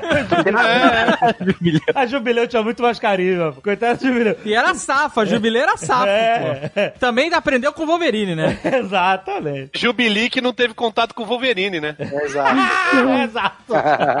Ela tinha que andar mais com o Billy, cara. O Billy se desfaz muito dela também, né? Ele não gosta dela de jeito nenhum. Eu queria fazer aqui uma ca- crítica dura pra série The Boys, inclusive, já que a gente tá falando de negócio de poder. Ninguém sabe usar poder. É isso. Qualquer poder de raio ou energia, ele é um soco disfarçado. É. A, a Stormfront chega com aquele raio, o raio dela faz o quê? É um soco disfarçado de raio. Ela só faz jogar coisa pra longe ou derrubar as pessoas. A luz estrela aí, o que, que ela faz com aquele flashlight dela lá, com aquele holofote? É, um soco, disfarçado de luz. Exato. E aí elas ficam o quê? A mulher tem esses poderes de raio, de luz, sei que lá, mas ela sai no soco. Vai se fuder. Usa o raio. Cega todo mundo, estoura a lâmpada, foda-se. O único que usa o raio mesmo pra valer é o Homelander. Exato. Que aí ele retalha mesmo. Mas quem. o- a- elas principalmente. E aí o resto é só isso. Todos os outros poderes são socos. Mas o problema é saber usar o poder ou o poder que é merda mesmo? Não, porque assim, na outra temporada, a Starlight deixou o A-Train em coma com o poder dela no Sim. final lá. Mas o poder dela deu um socão nele de luz. É isso no final. Não, então, mas é isso, tipo, ali foi poderoso. Aí depois não, não é. Ele deu um choque nele e ele era cardíaco, pô. Pode ter sido isso. Faz sentido. Eu entendo a pergunta do Tucano, e aí eu, eu, respondo fazendo uma outra pergunta. Qual é o poder da Stormfront? Você que viu a série. Ela é o Thor. Pra mim, ela é o Thor. Não, Ela é uma não. mistura do Thor com Shazam, né? Originalmente, na série eu não entendi muito bem. Não, não sei, eu não É sei, eu raio, não sei. ela Eu não sei. com raio, voa Eu com sei que o olho dela é vulnerável. Ela é indestrutível, ela solta raio, ela voa e ela. Ela tem uma parada de é Imperador ruim. Palpatine, né? Ela joga o raio, mas Então, mas o raio dela serve pra quê? Porque eu não vi ela fritar ninguém. o maior poder dela é fake news. Fake news. Esse é o único poder que ela usa diferencial, porque o raio mesmo dela não frita ninguém, não, não faz nada que um raio faria. Um raio não joga um carro longe. E ela só frita. Um raio não, não empurra você no chão ou te atrai. Um raio te inci- incinera, maluco. É o que eu falei, naquela hora que as três estão batendo. As duas, né, na verdade. Não, é as três com a Kimiko. Estão batendo nela, ela podia ter soltado uma explosão de raio ali pra Podia. acertar todo mundo e mandar pra longe. Oh, na moral, ele, nerfaram muito ela ali naquela cena, né? Vamos falar a verdade. Totalmente. É, é, os, person... os poderes variam, como É a parada da equalização do poder, né? Então, mas acontece que todos os poderes se resumem no final a uma super briga. Veio essa briga final aí. A mulher tinha raio, a Stormfront, né? A Starlight tinha poder do holofote. Tinha sei lá o quê, coitada. A Kimiko tinha o poder de rasgar, né? Ela tem as unhas lá, ela, ela re- retalhou um monte de gente, arrancou o rosto do Arrancou maluco. o rosto do Face Off, cara. Foi muito bom isso. E, e quando ela lutou com o Black Noir, ela deu um monte de unhada nele, né? De garrada. Ela é tipo um Wolverine, né? Era um Wolverinezinho. Tipo um Wolverine, tipo uma, uma, uma X-23. E a, a King Maeve, ela tem super força, né? Pelo que eu É, entendi. Mulher Maravilha. Tem, Mulher Maravilha. Mas no final, estavam todas só dando chute e soco, cara.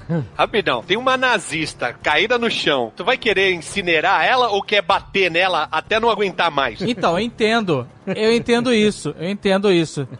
Eu entendo. Virou diversão. Eu entendo essa catarse, mas Rick and Morty já fez e fez em cena pós-crédito. Só faltou dar o troco, que é botar a boca dela no meio fio e pisar na nuca. Nossa. Nossa, outra Se a- história só- americana. Se a Marvel, que tem 10 anos de filme aí, não consegue usar os poderes da Capitã Marvel, ah, não vai ser a Prime Video em duas temporadas de The Boys, né? Eles não vão. Tô chorando aqui, mas tudo bem. Mas, Marcelo, quando eles querem, eles são criativos. Porque veio lá o meia-bomba e estrangulou o leitinho de mamãe.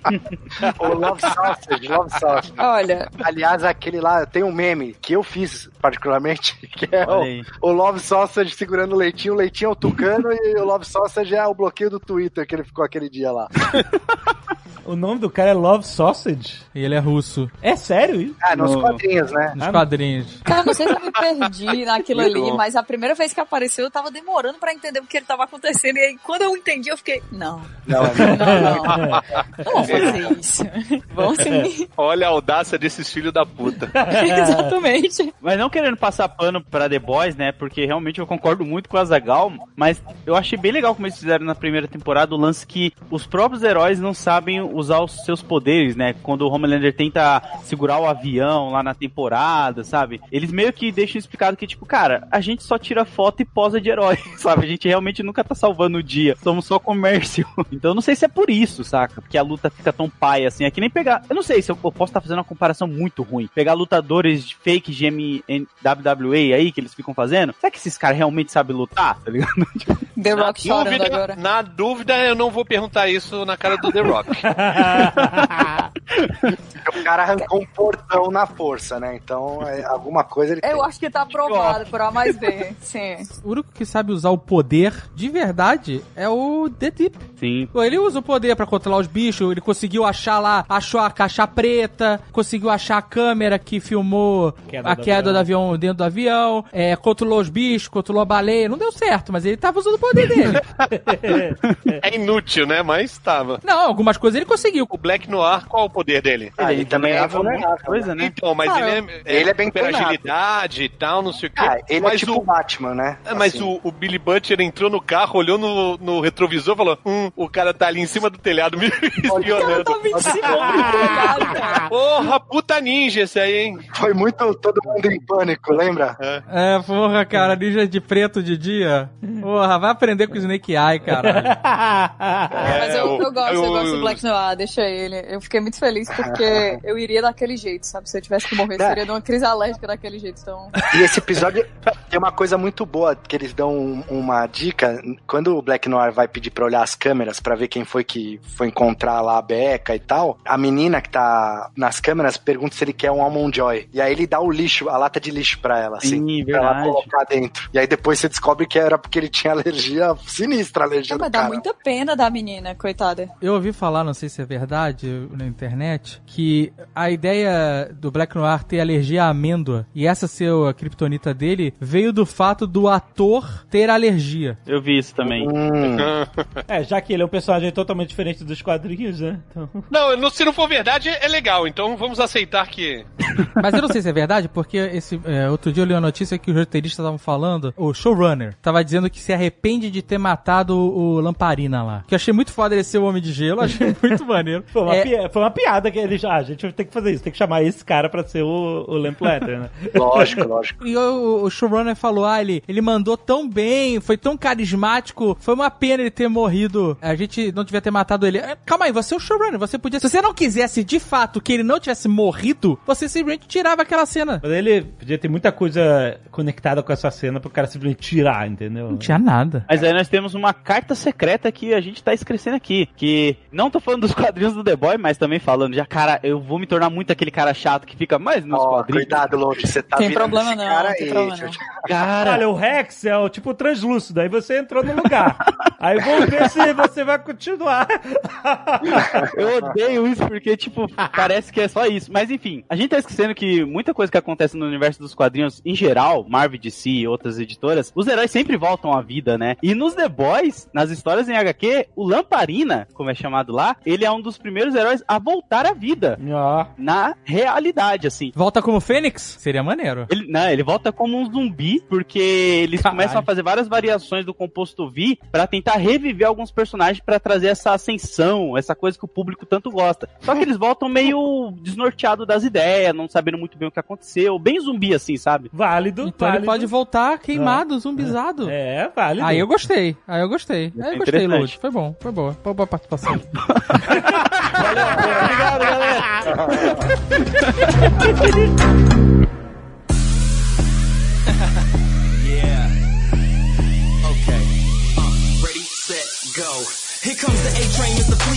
Eu queria puxar aquela cena do Homelander com a Madeleine lá, a Stewell, que depois a gente descobre que era o Doppelganger. Nossa, cara, eu tinha até esquecido dessa cena. Caralho, que coisa sinistra, cara. Fiquei muito mal, fiquei muito mal com aquilo ali. Cara, eu fiquei fazendo umas caras de nojo foda assim assistindo, cara. Não, ele tava vendo o Taxi Driver com ela na, na cabana. Então, eu vou dizer que eu saquei. Eu entendi o que tava acontecendo. Ó o Rex, ó o Rex. O Rex tá em todo lugar aqui hoje. Não, ele não dizer que não, não deixou a cena menos pior agora. ela continua, mas quando ela apareceu, a Madalena, eu falei assim: que porra é essa? A mulher não morreu? É um clone? Eu falei: não, não. É claro que é o Doppelganger. É porque eu tenho essa parada com o Doppelganger. Eu conheço o Ah, poder. Eu é. sei como funciona. Mas quando ele se transforma nele mesmo, né, cara? Nossa. é- Nossa, nessa hora é muito doentio, né, cara? É muito, cara. Nossa, ali. Ele falou assim, nossa, o cara vai embarcar nessa. Mas é, foi uma cena bem, assim, é, é- tudo isso constrói o Homelander, né, como personagem. Porque mostra como esse cara, É doente, né, cara? ele é, exato, a cabeça dele é completamente in- instável. Não, e ali ele fez, a- a- assim, eu não sei o que é pior, matar o cara ou transar com ele mesmo, né? Assim, ficou num negócio que não tinha como, né, cara? Você falou, eu achei, por um momento eu achei, falei, não, ele vai transar com ele mesmo. Eu bom, também achei. Agora. Eu achei bizarro que ele contou. Ele contou que a mulher amamentava ele. Tipo, aquele cara tem muitos segredos, pô. Ele tinha realmente que morrer, porque não É verdade, sentido. é É verdade. Então, você tá ligado que ele chegou pro cara e falou assim: Aí, eu quero que você venha para mim comigo pra essa cabana e você vai ficar se fazendo de Madeleine Aham. pra eu suprir aqui minhas carências e, e- e os meus ígios, sejam eles qual sejam. E esse cara, esse doppelganger, coitado miserável aí, ele- que virou esse escravo do Homelander, porque não tava lá por livre espontânea vontade. Escravo sexual. Não, E doía, né? Ele ficar em outra Não, ele forma. devia, mas ele Nossa, devia muito receber, tempo. né? Eu acho que ele era pago, né? Provavelmente. Não, eu não sei. Bem, Não, Não, o pô, foi por pagamento era ficar vivo. É, tá bom. Esse é um pagamento. Pra ele ter se transformado em Homelander e ter sugerido ao Homelander que ele queria transar com ele mesmo, é porque ele sabia muito da cabeça zoada, porque ele devia ficar horas e horas conversando com o Homelander, e, né? Isso, sabia. De, de Madeleine, o Homelander ali abrindo o coração e, e- e, sabe, aquela sugestão dele, ele se transformar no Homelander e sugerir, ah, transa com você mesmo aqui, vai ficar tudo legal, relaxa, é tipo assim, é minha última cartada aqui pra tentar segurar a onda desse cara, sabe? Exato, porque o cara tava esquentando, ele viu Mas- que o cara tava veja- ficando puto. Mas né? veja que ele, na forma da Steel, ele conversando, ele sabia bastante coisa. Então ele ou estudou bastante, ou ele contou, ou eles já estavam fazendo aquilo há muito tempo, né? É, com Sim. certeza. O Porque ele sabia o 50º papel que ele tava encontrinho. fazendo, é. Com Ele certeza. sabia o eles, papel. eles já tinham transado várias vezes, com certeza absoluta. E, cara, a série só mostra como vários heróis utilizariam os seus poderes na vida real pra outra coisa. Lembra do Largatixa que fica vendendo pedaço do corpo dele pra pessoas Nossa, é mesmo, é Ele mesmo. tira o braço dele e fala, ah, sei lá por mais quanto, eu tento deixa cortar meu pinto. Tipo, mano, olha isso, cara. Era, isso nossa, ia acontecer na vida real, cara. Não, Loucura. tinha que no- na primeira temporada tem aquele bacanal que eles vão, né? E tem uma galera que tem aquele cara que é pequenininho, e o cara vai e entra dentro da. A mulher tá com a perna aberta e o cara vai lá e entra. assim, é um negócio. Os caras realmente. E no quadrinho tem muito isso, né? Tem Tem. vários caras que são. é, Tipo, a parada sexual é muito forte, assim, né? Nos Cara, heróis aí, né? Tem uma edição que se chama Herogasm, que todo mundo aqui conhece Guerras Secretas, né? É Quando os heróis eles desaparecem, porque eles estão lutando contra o Beyonder lá em outra dimensão e tal, e eles ficam sumidos. Nessa edição, os heróis eles bolam a mesma coisa só pra fazer um bacanal. Eles falam, mano, vamos falar que a gente vai enfrentar um grande alienígena, vamos sumir e vamos tudo pra nossa casa aqui na. Foi pra Noronha, né? Foi tudo pra Noronha. Vamos pra Noronha. Misericórdia.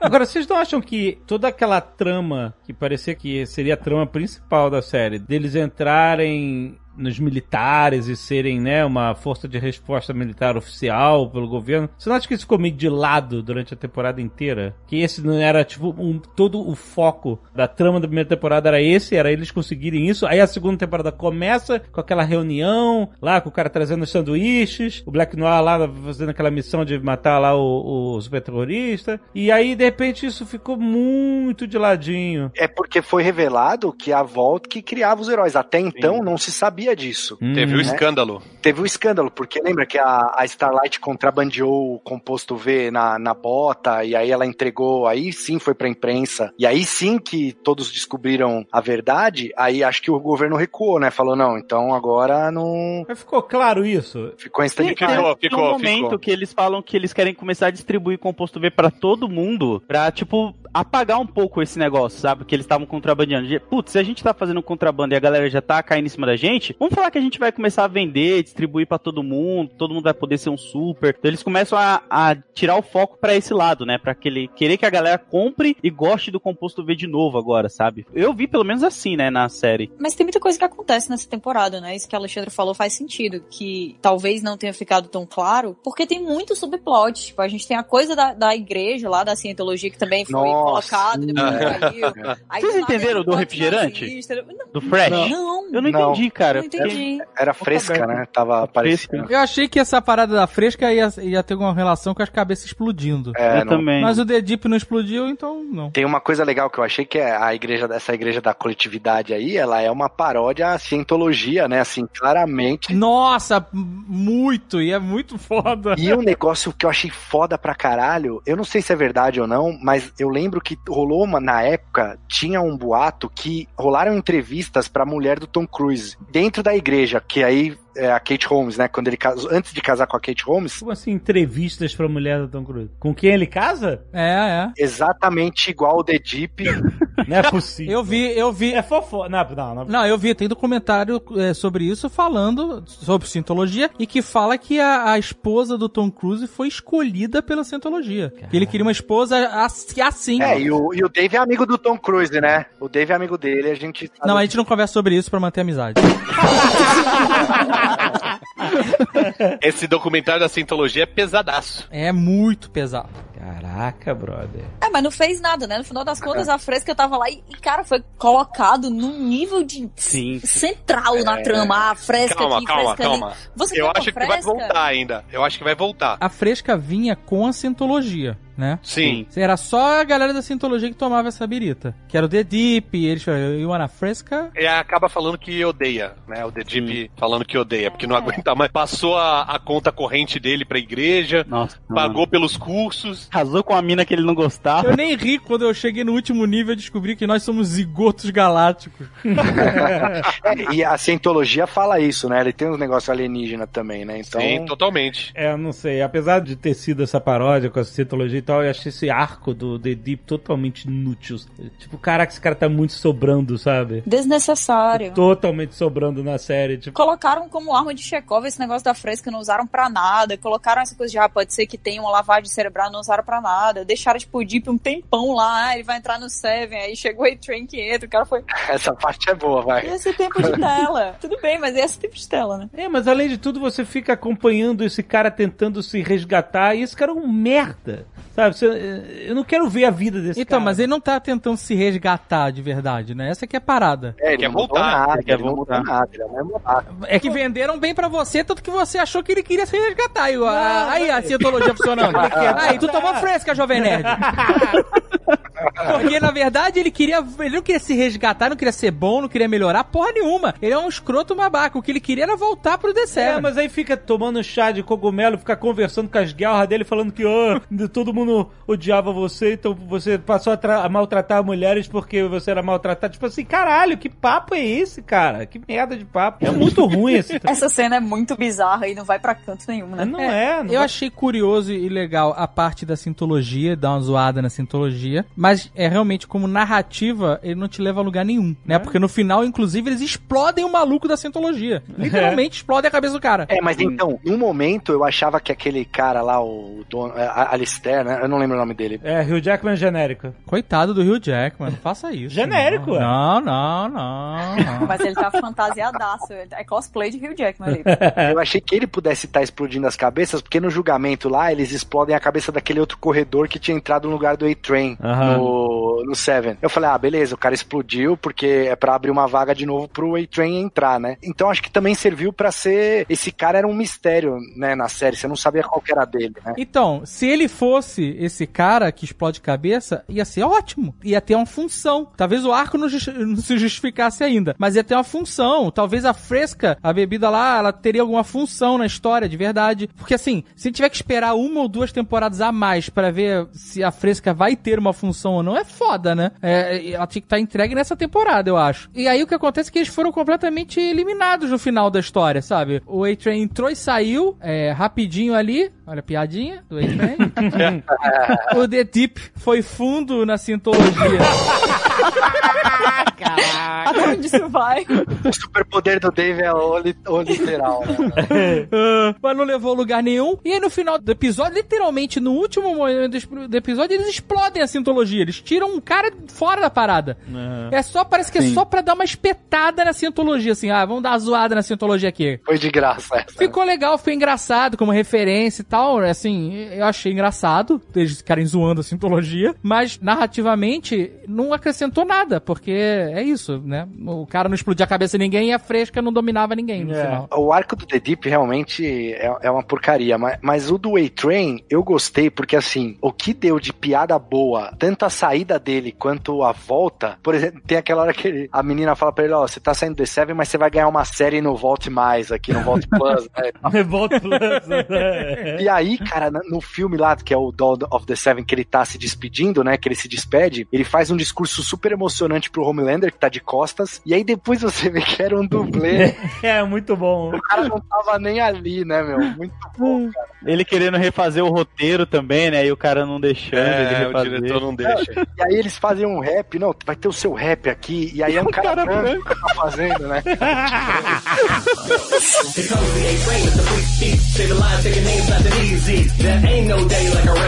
É, gerou boas piadas, pelo menos, exatamente. Coitado É, o arco dele foi bom, mas ele apareceu pouco, né? Queria que ele tivesse aparecido mais. Tem que ver onde eles estão focando, né? Que é aquele todo lance do júri, eu achei que ia ser o grande ápice, né? Tipo, putz, já era, pegaram a Vault aqui, lascou tudo, e do nada começa a explodir um monte de cabeça. E isso volta no que vocês estavam falando que é bom, quando a série não solta tudo de uma vez, porque deu tempo da gente fazer várias teorias, né? Exato. Nesse último episódio, eles tiveram que explicar uma parada. Ficou meio estranho. Eles falam que a Tempesta, a Stormfront, tem um problema com o A-Train. E aí ele fala assim: qual o problema que, ele- que ela tem? Ah, Pô, ela é nazista. Que problema que você acha que ela tem com o A-Train? Uhum.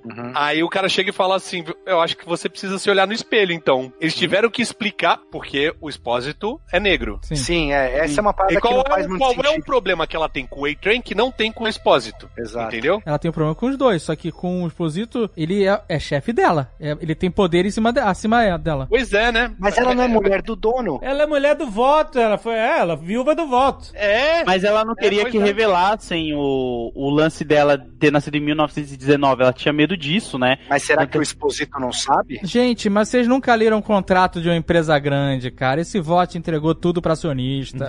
Tem mais nada, tá na mão da. Tu acha? É, porque não faria sentido ela não ser do Seven desde o início, se ela era poderosa e herdeira aí do. Ah, não, do- ela tava volta. escondida mesmo. Não- Ela deu um tempo, né? Inclusive, ela tem uma, uma parada que ela fala que é muito sinistro, cara. Ela, no final mesmo, ela fala assim: tem muita gente que concorda com o que eu falo, só não gosta da palavra nazista. Eu achei É, isso é sinistro, É, cara. foi sinistro. sinistro. Foi Em demais. 2020 isso é 100% verdade, né? É, totalmente. Inclusive, Stormfront era uma página neonazista ali da década de 90 e tal. Sim, sim. E foi daí que ele pegou o nome. Era tipo um fórum, né, o negócio. Isso, era um fórum e ele era Caraca. hospedado num servidor que chamava liberty.net. Então eles pegaram também isso- esse nome aí pra colocar, porque ela era, Ah, Liberty. Ah, saquei. ela era Caraca, eu Liberty. não sabia disso. É, eu sabia que o Stormfront era um, era um fórum nazista na internet mesmo, então, é, mas eu não, não sabia do Liberty. É sinistro, né? Então, dito isso, que até eu sabia que o Stormfront era personagem nazista nos quadrinhos e que ela ia seguir a mesma parada, eu achei até que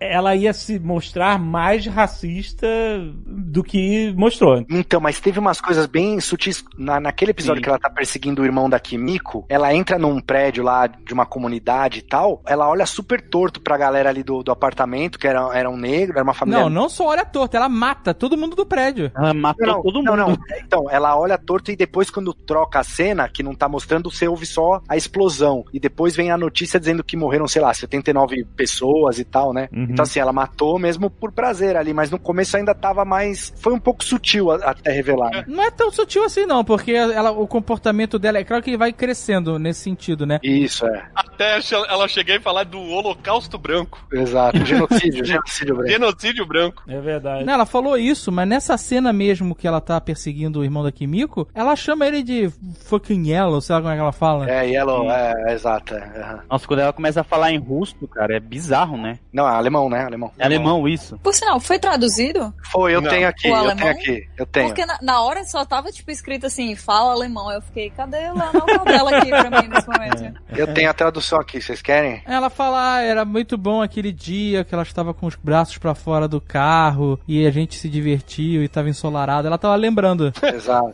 Porque ela Ai. tá sem braço, né? exato. Não, ela fala da família, né? Ela, o Frederick, que era o marido e a filha, né? Um, era um dia na com a família, eles estavam numa macieira e tal. É, mas o Tucano tem razão. Eu achava que eles tinham pegado leve no racismo dela, mas essa frase que ela disse aí, de muita gente é, concorda, mas só não gosta da palavra nariz, essa frase foi bem potente mesmo, pra mostrar o, a, fazer um paralelo com a realidade. E eles querem nos atacar por causa da cor da nossa cor pele. da nossa pele, Exato, é, é. Porque se lembra daquele episódio que começa com um cara que gosta de ver os discursos dela e dorme ouvindo o discurso dela e depois mata o senhor da. Nossa, Isso, e vai e mata o cara inocente, exatamente. Nossa, aquela É sequência é muito demais, né? É Nossa, muito é bom. e ela tá falando de imigrantes, né? Ela tá ali reforçando que, tipo, os vilões são imigrantes, que não sei o que, estão entre keep nós. America safe again, ela manda, né?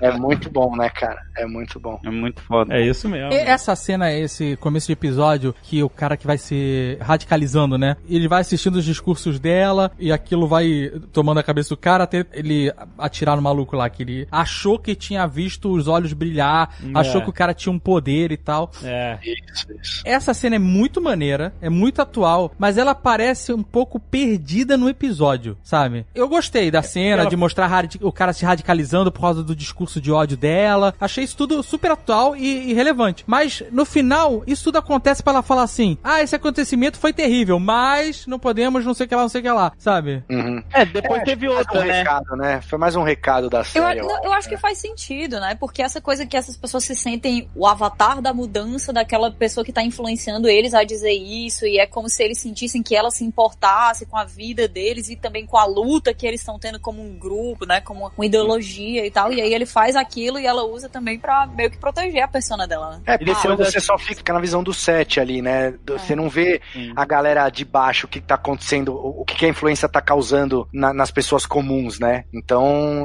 acho, achei, além da cena ter sido boa, achei que foi relevante, assim, pro. Não foi relevante pra trama, É. mas acho que ajuda a construir, assim, a, a- o personagem da E, e a força da repetição do recado, né? Do quanto Sim, aquele recado sim. é terrível e ela tá Exato. o tempo inteiro na mídia, ela tá sempre tendo aquele espaço pra falar né? aquelas coisas terríveis e aquele, Exato. aquele cara tá ali, escutando o tempo inteiro. E Pô, teve até é aquela gatilho, né? também, Catiuxa, do Homelander falando para as professoras se armarem.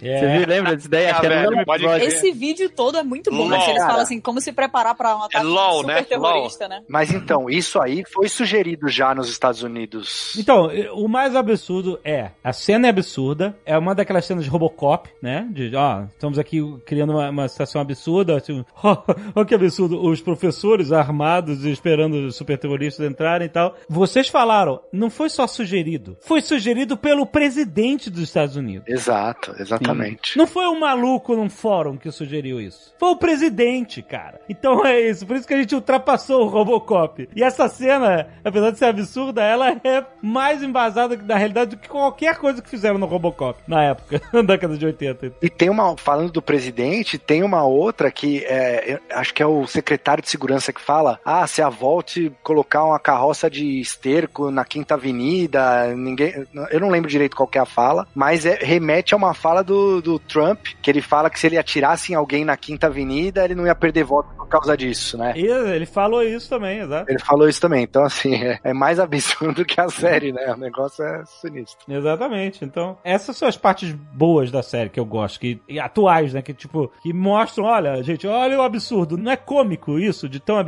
é, mas é real também.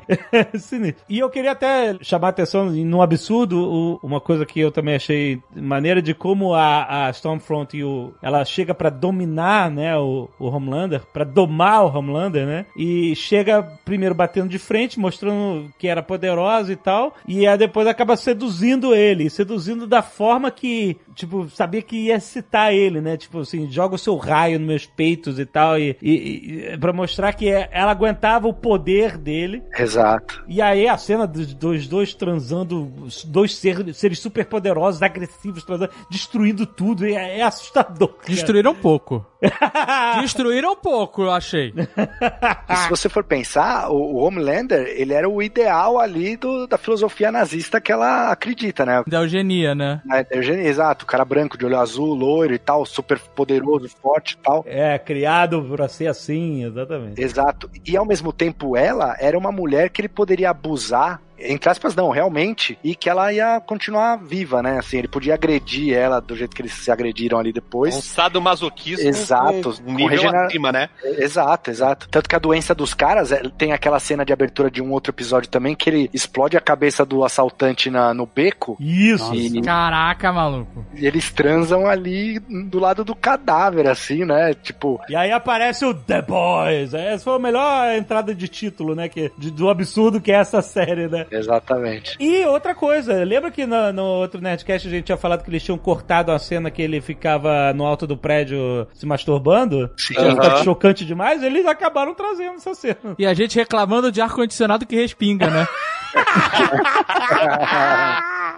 Mas aí eu vou criticar. Mano. Aí, aí eu vou criticar, porque assim, eles não tiveram coragem de mostrar essa cena na temporada passada, porque ela, ela deveria ter sido mostrada no começo da temporada passada pra gente ver qual que era do Homelander. Agora, essa, desculpa, depois dele transar do lado do corpo ali, do cadáver, com a cabeça explodida, uma punhetinha no alto do prédio, desculpa, não, não é nada de, de- de terrível, né, cara? Não, é porque, é, porque você já espera isso dele. Mas aí eu vou te dizer, eu acho que a revelação dele na primeira temporada, que era ele é, atirando com os raios na- no- e destruindo o avião, com um cara, com uma criança lá dentro e tal, foi, foi bem potente, Sim. né? É um, é um cliffhanger muito menos disgusting do que essa cena horrorosa dele se masturbando lá do prédio. É, Agora, nesse final, ele tava tentando meio que mostrar que ele ainda tem poder, né? Porque ele tava ali dizendo, ah, eu posso fazer o que eu quiser, É. eu sou super poderoso. Porque ele Sim. tinha sido calado, tinham feito ele aceitar a Starlight de volta no Seven. Tudo que ele tinha feito é como se retirassem todo o poder, como se fosse uma castração, digamos assim, né? Metafórica dele. Sim. E, ele, Não, mas- e ali ele tava lá em cima dizendo assim, eu ainda posso, eu posso fazer o que eu quiser, essa cidade é minha, né? Meio que marcando o território. É uma que coisa perto de tudo que ele fez, eu achei que já era menor. Aquilo aí já ficou menor, né? Tipo, É, ele, já, com já- certeza. ele já extrapolou aquilo, né? É, mas o simbolismo que a Katisha falou é, é isso. Dele ainda diz, ah, ainda tem poder, ainda.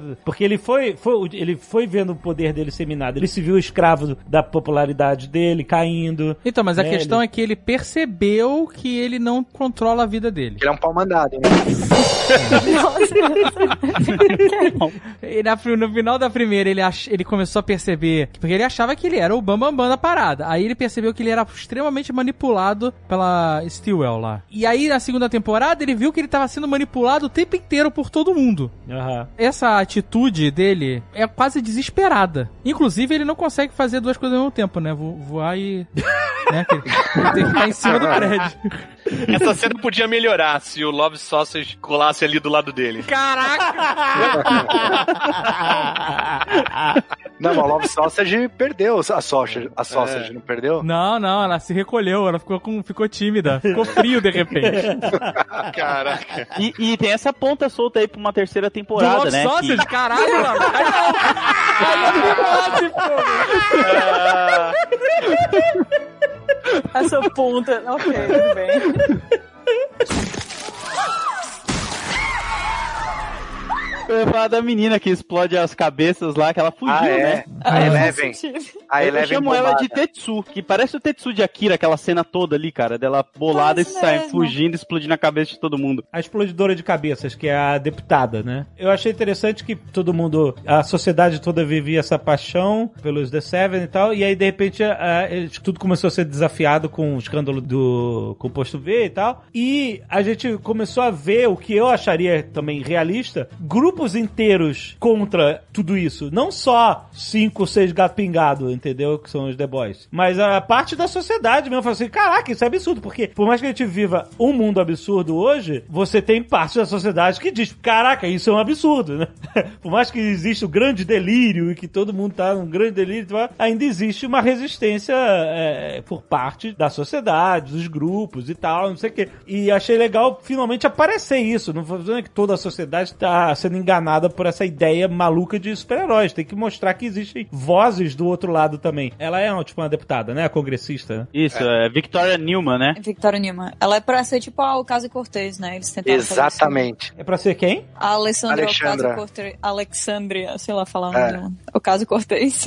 É uma congressista americana também. Ela é muito popular e tal. eles fazem dia, até uma piada, o Homelander faz uma piada de um vídeo dela dançando, que é, tem na vida real também, com essa congressista aí. Eu acho que eles fizeram esse de propósito, inclusive, pra dar uma Fizeram. enganada, tipo assim, ah, ela é mega do bem, ela Exato, tá super contra. É isso que eu quero entender. Sendo revelado, é legal, ela vai, se une com os The Boys, ó, vamos acabar com essa porra e tal. E aí, de repente, é ela que tá explodindo as cabeças. Aí eu tentei voltar. Pra, eu, não, eu não tive tempo de tentar analisar as cabeças que foram explodidas, porque elas sempre eram explodidas no momento É. em que elas se demonstravam perigosas para a revelação de. Aí eu não sei responder, entendeu?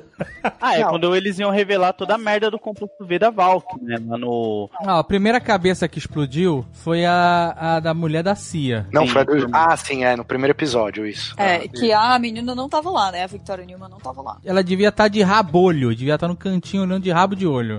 Tava igual É, o Black ser, Noir no ser. telhado. É, tava, tava Black Noir. Eu assisti depois as cenas dela, né? O Marcelo, ele vai, ele é o The Deep. Ele vai. Ele vai muito, ele vai muito fundo na parada. Eu tava falando com as minhas guerras. Aí o. Nossa senhora.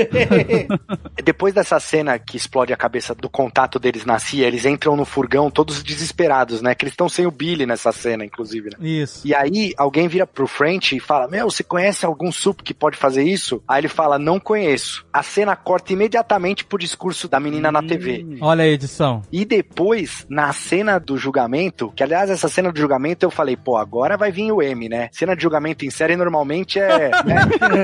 falei, pô, agora é aquela que o Tyrion ganhou o M lá no julgamento dele no Game of Thrones e tal, né? Então, cena de julgamento sempre é muito impactante. Mas não, não pensava jamais nesse sentido. E quando eu tava revendo a cena, ela tem que olhar para as cabeças que explodem, né? Então ela tá olhando pro juiz quando a cabeça dele explode. Ah, ela tem que olhar? É, pode rever a cena. Ela tá olhando pro juiz, aí a cabeça dele explode. Aí depois ela olha pra frente, explode mais uma cabeça. Aí aquela velha lá, a Mallory, pega ela pela mão e ela dá uma escorregada e, tipo, ela dá dois olhares. Aí a cena mostra duas cabeças explodindo. Tipo, eles fizeram esse jogo de edição aí, que na hora que você tá vendo você não percebe nada. E ela explode a cabeça de um sup também, né? Do. Do, do corredor. Exato. É, É, mas nessa cena, nessa cena do julgamento, não com muito orgulho, eu também quero dizer que revi, é, não aparece o olho dela ficando daquele branco É, não aparece. É. Não O aparece. que É lente, pô. significa isso? Aquilo ali foi só pra For Dummies, assim, ó. Você não entendeu? É, foi, é, foi ela mesmo que explodiu, né? É, não precisava mostrar o olho mudando, exato. Pô, mas aí fica complicado, né, cara? Você tem que manter antes, não tava lá, É, volta, mano.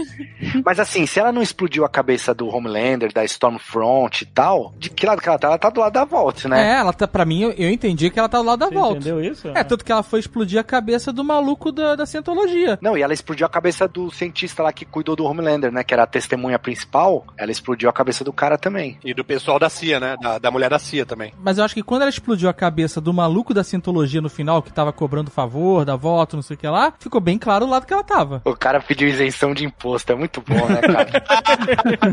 Mais atual do que isso, Demais, né, cara? É, é Não é né, cara? possível, cara. E vale lembrar que essa personagem ela existe também, olha aí mais uma vez, nos quadrinhos. Muito bem. Só que, só que é um homem, né? É Victory K. Newman. E ele é um cara que ele quer se tornar presidente dos Estados Unidos. Então ele realmente vai se infiltrando com esses papos assim. Só que ele é meio idiota nos quadrinhos. Até que chega um momento onde ele consegue realmente. Dá pra virar. Dá, dá. Ela, se ela conseguir matar.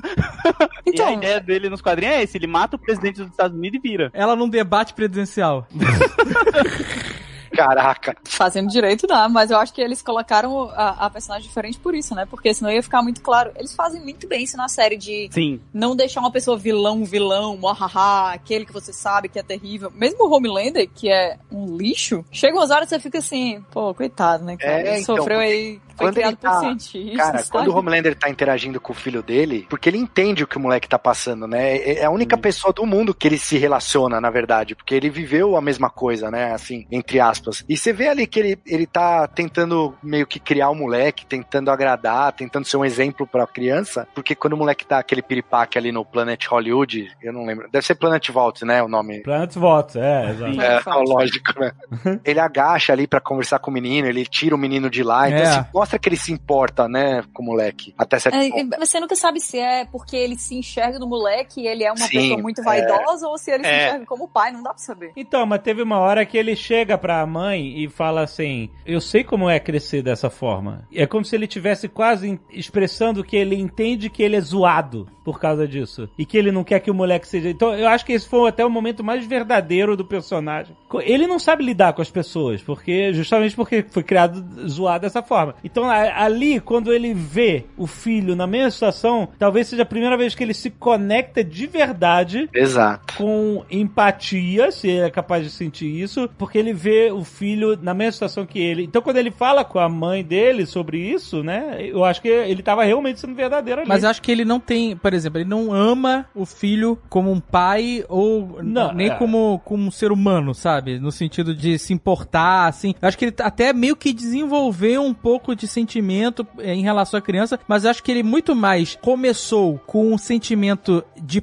entre aspas, posse, no sentido de, ah, este é meu filho, esta é a minha família, É, exato. então eu vou ficar aqui agora porque minha outra família, que eu explodi a cabeça dela por dentro, que era a Stewell, então essa é a minha nova família, que eu descobri que existe. Então eu vou ter uma família feliz aqui. Eu, É, ele eu pertenço. controlar, ele Exato, dominar, esse posse. Só que ele convivendo com o moleque, ele começou a desenvolver a simpatia, né, de perceber essas relações, como você falou, essas relações que de, de criação e- e que ele tinha, né? Ele, ele começou a se enxergar lá. É uma pira normal de pai que querer que o filho seja igual. Sim. Sabe? O filho tem dois É. anos de idade. Ah, meu filho vai ser corintiano. Exato. Sabe? Não, quando É, ele joga a bola de beisebol no- pro moleque, o moleque deixa cair, ele fica uma cara de. É muito bom, né, cara? Ele fica decepcionado. Ele- esse cara manda bem, esse cara. E é uma pessoa- Só que assim, ele respeitava a Becca. A Becca enquadrava o Homelander, né? Ah, ela chamava aqui fora agora. E ele ia, sabe? Ele, ele tinha um, um certo limite ali. ele é instável emocionalmente, entendeu? Então, como ele não tem essas, essas referências maternas e paternas, foi criado no laboratório, não teve convívio com as pessoas, é um cara que é super poderoso, pode pegar o que ele quer, fazer o que ele quer, né? Nada atinge ele, e ao mesmo tempo ele não tem os referenciais que as pessoas costumam ter. Quando a mulher chega e fala assim, aqui fora agora, é quase uma ordem materna ou paterna. É, e ele, e verdade. ele tem momichos, né? Uma coisa que fica bem Total. clara. Talvez ele Pô. esteja projetando a, a, a figura materna agora nela, né? Ele escuta essas mulheres, ele escuta essas mães. E aí ela fala, vem pra fora, ele vai, sabe? E, e por isso que eu falei que eu queria entender qual é a influência, o poder que o Edgar tem eh, no Homelander, porque normalmente o que a gente vê, o, o ponto fraco dele é justamente o emocional, é alguém que tem alguma relação de poder emocional, ou de carência, ou afetivo em relação a ele. É isso que faz ele ficar balançado. Quando essas pessoas que têm essa influência nele, como a, como a Stormfront tinha, como a Madeleine teve, quando ele percebe que essas pessoas estão mentindo ou estão enganando ele, ele pira. Ele, ele, ele matou a Madeleine porque ele descobriu que ela tinha mentido pra ele. E ele ficou putaço quando a Stormfront, ele tinha comprado flores, feito bilhetinho, e ela falou, vou ali, já volto, e ela foi fazer um outro rolê, ele tacou fogo no, no estúdio, mano.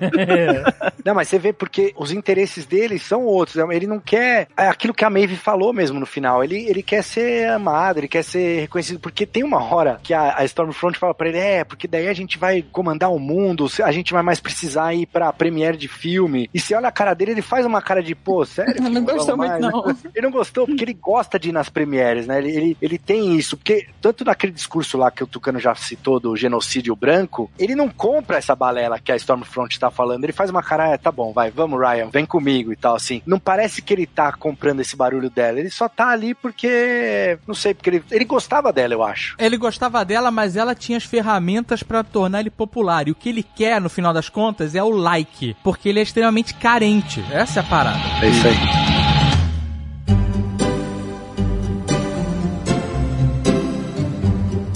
Agora vocês falaram do Rio com a Starlight, que era um romancinho nhé, unshippable.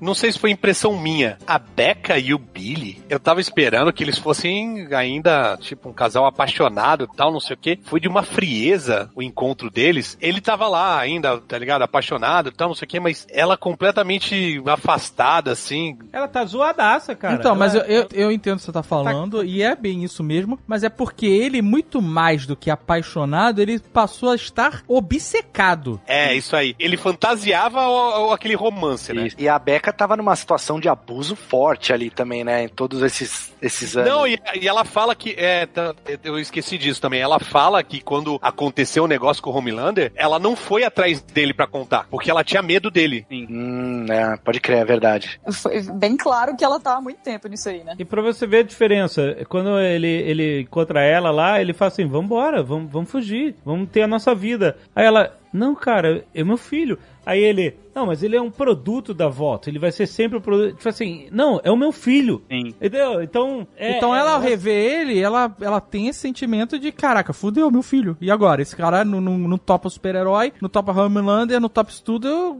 E é exatamente foi a reação dele, de não quero saber esse moleque. Até porque a gente descobriu que ela consegue fugir facinho ali do, do, do complexo, né? Depois, no último episódio, ela pegou uma faquinha de pão e fugiu ali pelo espelho. Pô, mas essa faquinha de pão devia ser sinistra, maluco. Pode crer, né? Corta concreto e fura olho de. Pô. Voldamantio. Volta muito. É, mas eu entendi o que o Tucano falou. Que naquele final ali, que eles se encontram, aí ela fica meio que passando que ela ainda tá completamente apaixonada por ele, e aí eles ficam se beijando, e eu fico. É esquisito isso. Mas eu é não difícil. compro que isso tá acontecendo, sabe? É difícil, porque se você for lembrar, até o Billy achava que ela tava morta, né? Então ele vive, é o que eu acho que o Azagal Isso. falou, ele viveu muito em prol de vingança do que pelo amor à esposa. Ele não tava procurando ela por amor. É, já tinha outra coisa, é. É, eu acho que é outra coisa, mas eu acho que eu esperava que eles se encontrassem e ficasse uma, uma coisa meio de cumplicidade, mas não necessariamente de romance, porque eu acho que eles não venderam direito essa vibe do romance. Até porque se eles colocam isso, que a gente também comentou aqui, que ela tinha muito medo de chegar pra ele porque ele era violento, porque ela sabia a maneira como ele ia reagir. Que colocar o romancezão lá é tudo como estava antes, é tudo igual. Maluco, se isso fosse na vida real e eles se reencontrassem, a reação dos dois ia ser uma choradeira do caralho. Essa é a verdade. Ele ia chorar, ela ia chorar, ia ser uma merda, não ia ter beijo, nem abraço, nem nada. Ia ser um desespero do cacete, cara. Emocionalmente eles iam estar completamente quebrados, tá brincando. E a gente pode assumir que a série não é boa em fazer romance também, porque a Kimiko e o French também não dá, não, né, meu? não Ah, eu dá, dele. não, Eu nada a ver. Não, nada o French, a o French ver. era um bom par daquela outra menina lá esquisita. A esquisita, é muito É mais. legal, mas é meio paternal ou meio fraternal, né? A relação É, deles. então, por isso que acho que é bizarro, porque o French tem interesse sexual na Kimiko, pelo que dá a entender, que ele tenta beijar ela no- depois que ele cheira pó pra caramba lá. Só que a relação deles é meio de irmãos, assim, né, no restante da série. Então é, bem- é bem estranho. né? Realmente nenhuma das três aí que a gente citou emplacaram, não. Cara, não tem um romance. Eu tenho- o melhor romance que tem é do Deep com a baleia, cara. Leitinho de mamãe, leitinho de mamãe tem um, assiste série Não, não. junto. Melhor romance que teve até agora foi o Homelander com o Doppelganger. Nossa, é. Tem uma frase muito boa também, né, não lembro qual episódio que era, que a Mallory lá, que é a, a velha da CIA ali, fala pra ele, né, que, cara, vocês sempre querem, não, é, eu não vou encontrar minha família, porque ela fala, ó, eu posso te colocar com a tua família agora no, no Caribe, sei lá, nas, aonde e nunca mais Sim. vão te achar. Ele fala, não, não, eu preciso resolver esse problema. E ela fala, vocês sempre querem resolver o problema, vocês nunca querem voltar, vocês não querem sair desse ciclo de vingança e, e guerra contra os sups, né? Que ela até fala, algumas coisas são mais importantes do que fazer o que é certo, né? Meio senhor K essa frase, inclusive, né? Eu prefiro ter paz do que ter razão, né?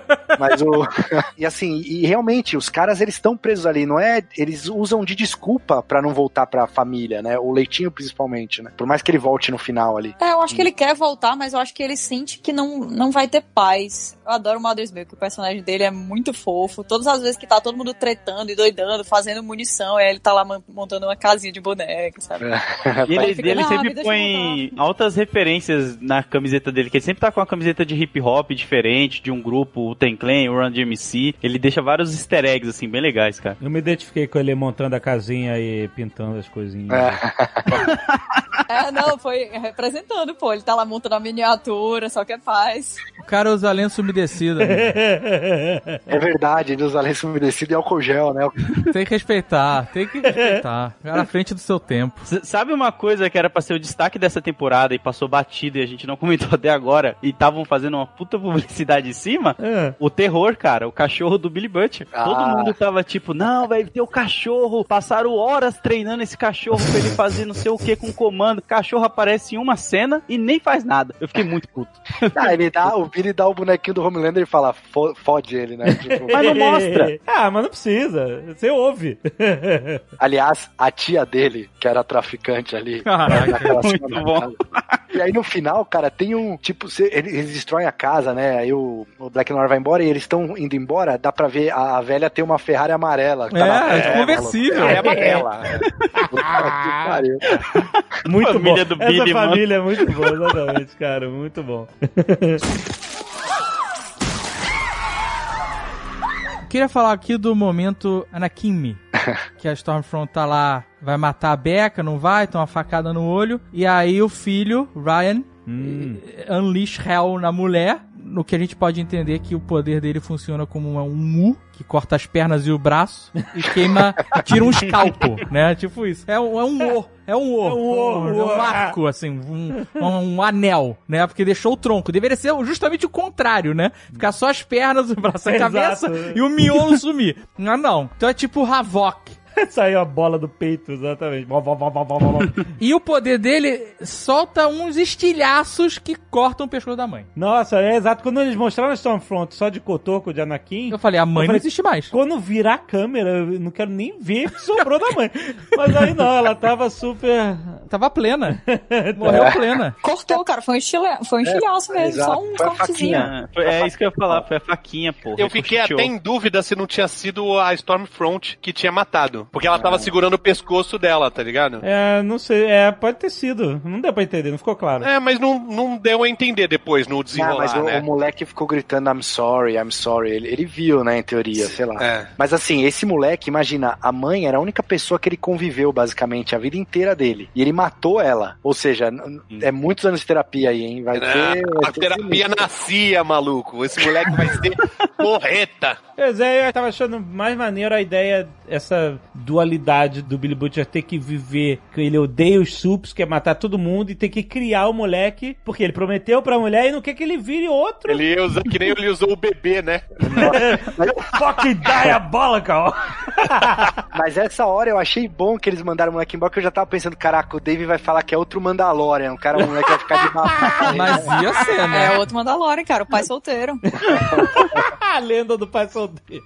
Vocês notaram que nessa cena que ele entrega ele pra Cia, ele conversa com o moleque e aí ele diz assim: Ah, lembra do que eu falei, não seja um escroto, né? E aí o moleque ri. Vocês notaram isso? Eu fiquei assim, meu amigo, você acabou de matar sua mãe. Ah, esse moleque, o cérebro dele derreteu já. Emocionalmente, ele virou malva passa. É isso. Tudo bem, pode ser dano mesmo, faz sentido. Não, ele ficou zoado. E o teleporte da Maeve? Então, ela, ela- a gente descobriu esse novo poder dela, né? Cantos específicos, cara. E, como- e ela. Não, é o ela jato invisível. dela, sabe? É o jato invisível, cara. Muito bom. Finalmente uma explicação. Mas ela, ela se teleportou pro banheiro, depois se teleportou lá pra dar porrada na, na, na Stormfront. Ela tá. Ela Então, começou a se. Sabe por quê? Porque ninguém tem essa sensação de purururururu com a porcaria da Starlight. Então tem que vir a Maeve É. pra dar porrada. Ah, mas a Maeve também não me dá sensação de turururu nenhum. Mais do que Inclusive, Starlight. aquela peruca dela me incomoda demais. Incomoda muito. Obrigada. Não, sabe o que me incomodou? Tem uma cena que ela tá na cama com um cara, logo depois que a namorada dela larga ela. Dois, cara. Dois caras, é. Cara, aquele figurante é muito ruim. Tá certo, Alexandre, figurante não é ator. Puta que pariu, cara. O cara não sabe nem dormir, velho.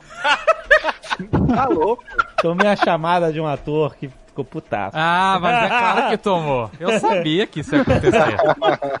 Mas era a oportunidade do cara, né? Tipo, ele ia aparecer naquela cena do vídeo. Não, eu vou entregar tudo que eu tenho aqui pra eles saberem. Me chamarem É. no futuro. O cara não consegue dormir, não dá, velho. A Maeve, naquela luta ali, que até me lembrou muito a prova de morte do Tarantino. Elas batendo em roda ali no. Hum, Vocês lembram do filme? Quando eles batem no, no final ali, né? sim. Pra mim lembrou Rick and Morty. É, também. Não, mas me lembrou mais, porque eles estavam em círculo e é meio, é meio cafona, assim, a luta, né? A- O enquadramento. Eu achei bem parecido com o do, do Tarantino. É bem fraco. E, e aí, outra coisa que eu achei fraca, nessa hora, a- depois ali, quando a Maeve vai chantagear o, o Homelander, não chantagear, mas falar, ó, eu tenho essa gravação. Tipo, eu achei muito clichê, assim, ela com o celularzinho na mão. Eu tenho essa gravação aqui, sabe? Eu acho que podia, ela podia só dizer que tinha, né? Não precisava mostrar o celularzinho ali. Ficou meio for dummies, assim. E E não é só outros- isso. E, e se ele matasse ela. Ela não falou que a gravação tava com ninguém, ela não É, falou que deixou o recado exatamente. voltar. Por exemplo, Tipo assim, o- o brother, Billy Gabriel Butcher- Te explode. Mas isso já não tá. ó, A gente tá em 2020, isso não tá subentendido? É, Quando tá você fala. subentendido, Eu, eu eu tenho a gravação, não significa que ela tem uma cópia na nuvem, não sei lá. Porque você. Então, Não, mas não tá bem, subentendido tudo porque ela não tem ninguém, tecnicamente. Porque ele controlava todos os aspectos da vida dela. A única pessoa que passou foi a, a namorada dela, né? A Helena. E aí, pra quem ela teria entregue? Eu fiquei meio assim, pô, explode a cabeça dela e acabou. Porque essa mulher tava sozinha em casa fumando até cinco minutos atrás. Assim, configurante. olha, mas assim, existe mecanismo pra isso. Nem que você não tenha ninguém, por exemplo, no Gmail tem um mecanismo que se você ficar sem logar por tantos meses, ele manda um e-mail pra alguém. Sério? Tem isso? Tem. Ah, então é porque o Alexandre tem conhecimentos aí de espião que a gente É, não, não, sabia. Não, eu- Tu já fez isso? Deixou Já, tu, tu já. tem um e-mail. Tu tem um e-mail pós-morte? Se você receber esse e-mail porque eu morri? Você escreveu assim? se você está recebendo esse e-mail? Não. Eu escrevi Como um- faz isso? Eu vou fazer isso Eu agora. escrevi uma mensagem. o que, que você escreveu? Mas o quê? Saiu da vida para entrar para a história. Eu não lembro, faz mó tempão, eu não lembro o que eu escrevi. É a carta testamento do Alexandre Ottoni. Caraca, tá bom. Olha aí. A última série que fizeram com essa ideia aí foi meio merda, né? Aquela 13 porquês lá deu ruim. O cara que deixava É, mensagem Deus, depois que morria. pode apagar aí essa tua ideia porque não vai dar certo. Não, mas gente, pelo amor de Deus, gente, não tem nada a ver com... Caraca, peraí, então. Então, peraí. Eu posso escrever um e-mail pra cada pessoa que eu odeio, e se eu morrer, eu po- a última mensagem. Olha, é verdade. Pode. Caraca. Se algo Ah, der errado. gostou Se ideia. tudo der errado, eu vou deixar o meu legado. Mas você tem que tomar cuidado que tem que ter certeza que você morreu antes de disparar esses e-mails aí. né? Se tu perder o negócio de recuperar a senha, pode ser um Exato. grande problema na tua vida. É, é, dispara o e-mail, tu, tu vivo ainda? A galera do teu lado, assim, né? Você no jantar. assim. Eu não odeio pessoas próximas. Sei que hoje em dia ninguém é próximo mais, né? Então tá todo mundo distante.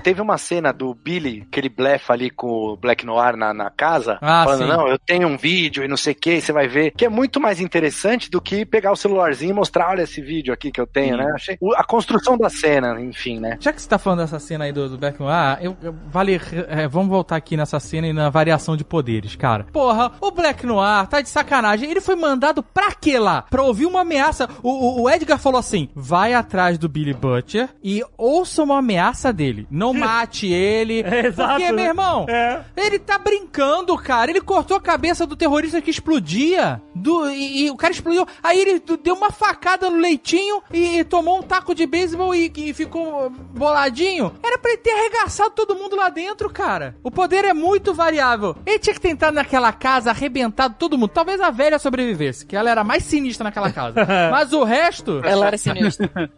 É, mas, mas eles são muito nefados. Quando chega perto dos principais, todo mundo fica. Nossa, cara. É Ninguém o que eu falei, mais eles não matam os garotos, né? Os The Boys, quando estão próximos. Eles ficam conversando, olhando, dialogando. É, mesmo a Stormfront na luta final lá, ela fritava e só jogava pra longe, né? Não. Porque o raio dela não dá choque. O do raio dela É, não, não é. serve nem pra te segurar na tomada, mano. Naquele buraco também, né, depois da baleia, né? Eles ficaram lá olhando um pro cara do outro e nada aconteceu. Nossa, mano, eles não querem fugir. Não dá uma É. sensação muito ruim? Parece que eles ficam esperando os, os vilões. Os Ah, vilões mas, não, os heróis chegar. A hora que o Billy se trancou na casa com o Black Noir foi da hora, vai. Ele falou, não, porque eu- ele falou, não, eu vou pegar esse cara aqui, eu vou me sacrificar. Eu achei da hora. Ele é loucaço, né? O Billy é loucaço, né? E. É, mas se fosse mais realista, ele tinha uh, sido Exato. loucaço uma vez só. Então, pois é. Tem a hora que ele Fazer, volta vou também, me né? sacrificar, vai, vai mesmo, pá! Morreu, já era. Acabava a série, né?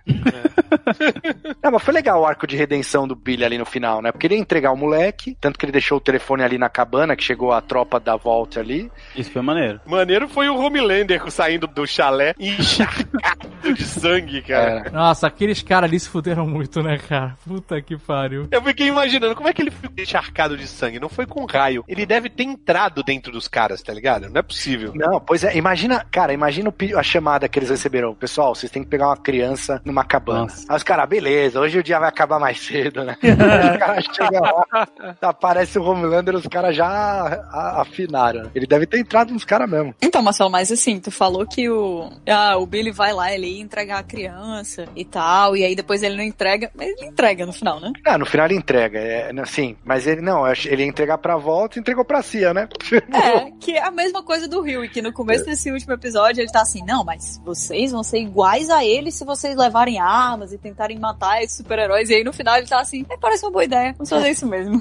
Não tem como ficar com o moleque naquele grupo de Não malucos. tem, cara. Pra mim, né? eu tô dizendo, a única coisa que eu não entendo é como é que o Rio não concordou antes. Se ele concordar depois é completamente compreensível. O Billy Butcher, no final da temporada, ele tava numa corda bamba, tênue, ele tava quase caindo em desgraça em relação à, à visão do público, né? Porque se ele mata o moleque, fudeu. É o limite do Jack Bauer ali, sabe? Até que o Jack Bauer até um, tem um limite ético, teoricamente ético, em que você consegue aceitar ele ainda como um herói, né? Um, o- tudo bem que no The Boys é muito difícil aceitar qualquer um como herói, mas se o Butcher, sei lá, ele no momento ali de final tava meio ambíguo qual era o sentimento dele, parecia que ele ia bater no moleque, ia matar o moleque, né? É, ele pegou o pé de cabra. É. É, eu, per- é, não seria mais aceito. Exato, então existe esse limite de uou, então ele vai cuidar do garoto, ele vai matar o garoto, ele vai entregar o garoto, ficou, ele ficou numa corda bamba fudida ali do que, que vai acontecer, maluco. Mas, mas aquela cena com o pai dele, ela é importante nesse momento também, né? Porque ele, tanto que ele odeia o pai dele, ele é, o- ele é praticamente o pai dele, né? Naquele momento ali, se ele, Sim. que ele, ele tava agindo como um cara terrível, né? Então deu essa virada aí no último momento de não entregar o moleque pra volta, né? E querendo ou não, tudo bem que foi pra CIA, mas é, em teoria, tá do lado oposto, assim, né? Não, não entregou pra empresa, entregou pro Eu governo. fico pensando o que, que vai fazer o Billy voltar na terceira temporada, já que, tipo, o filho dele tá com a Cia, a esposa morreu. Bom, cara, agora você não tem mais o que, sabe, o É, que vingar, mais ou o que menos. querer. Por que não? Porque é igual a primeira temporada. A Becca tava morta, em teoria, na primeira temporada. Ele só queria se vingar dos heróis, né? Então, mas ele tinha aquela sensação que ela tá ainda vivo, tava né? viva, né? Homelander é vivo, tá todo mundo aí procurando a vingança. Exato, ainda, o não tem Homelander. Tá vivo. E na próxima temporada já foi confirmado o Dean do Supernatural lá, que é o, vai ser o Soldier Boy, que é tipo o Capitão América, né? Do... Soldier Boy. Como é que vai ser em português? Vai ser garoto soldado? Não sei, Blood, Com como é que é nos certeza. quadrinhos? Como é nos quadrinhos? Cara, nos quadrinhos ele, é, ele aparece junto com a- o, o Stormfront, né? Ele, tipo, tem três páginas e ele é torturado no final pra entregar uma galera pro Billy Butcher. E ele é um puta medroso. Tipo, é isso. Nos quadrinhos, os heróis, eles não são heróis, né? Eles são Ah, só sim, atores vestidos. Eu não sei como na série eles vão dar uma personalidade pra ele diferente daquilo. É, Talvez o- fazer ele ser meio Capitão Pátria, né? Ao contrário, sei lá. O que eu li que, que ele, o- os showrunners falaram é que ele vai ter um time lá que chamava Payback, nos Vingadores. Payback. É, então. Era a equipe antes de existir o, o set. E vai meio que contar a história da Vault durante os anos. Vai, vai rolar uns flashbacks e tal, mostrando que sempre foi escroto esse mundo aí dos heróis e tal, que a Vault construiu, né? Tem que ser o Walter o nazista, brother. Cara, eles têm tanto pano pra manga porque nos quadrinhos tem os G-Mens, que é tipo uma imitação na cara dos X-Men. Aham. E o que que eles mostram? Eles mostram que a equipe dos X-Men do universo do The Boys eram crianças sequestradas, que eles sequestravam e ficavam fazendo esses testes de composto V pra sempre criar uma equipe pra fazer sucesso. Porque nos quadrinhos da Marvel a gente tem várias equipes, né, de X-Men, que tá sempre vendendo um monte de quadrinho. Então eles tentavam fazer isso com a molecada nos G-Men, cara. É totalmente perturbado. E é uma edição onde os The Boys têm que ir atrás dessa galera, tá ligado? Investigar eles e tal, por que que tá sumindo tantas crianças, qual é a merda. E aí você descobre que, tipo, mano, as crianças eram estupradas, tinha vários rolês pesados, assim, na história. Eles têm muito pano pra manga com quadrinhos, assim, pra ir fazendo, sei lá, cinco temporadas. Mas eu não sei se a galera vai curtir, né? Vai ter o spin-off, né? Vai? De- Sim. Que é baseado em X-Men, que vai ser a Academia dos The Boys, é.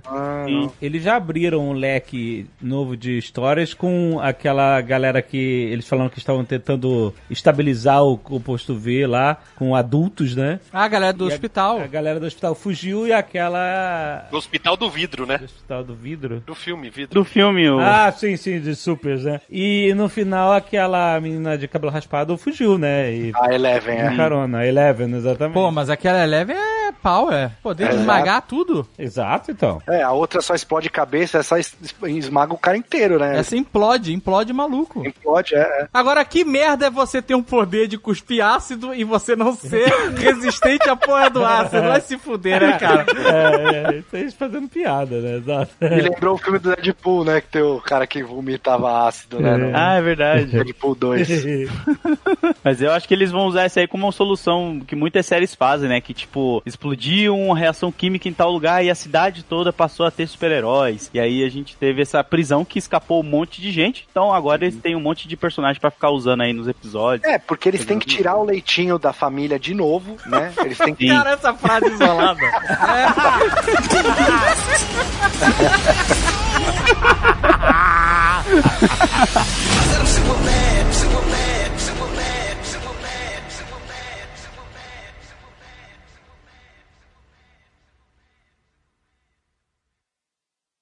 Este Nerdcast foi editado por Radiofobia, podcast e multimídia.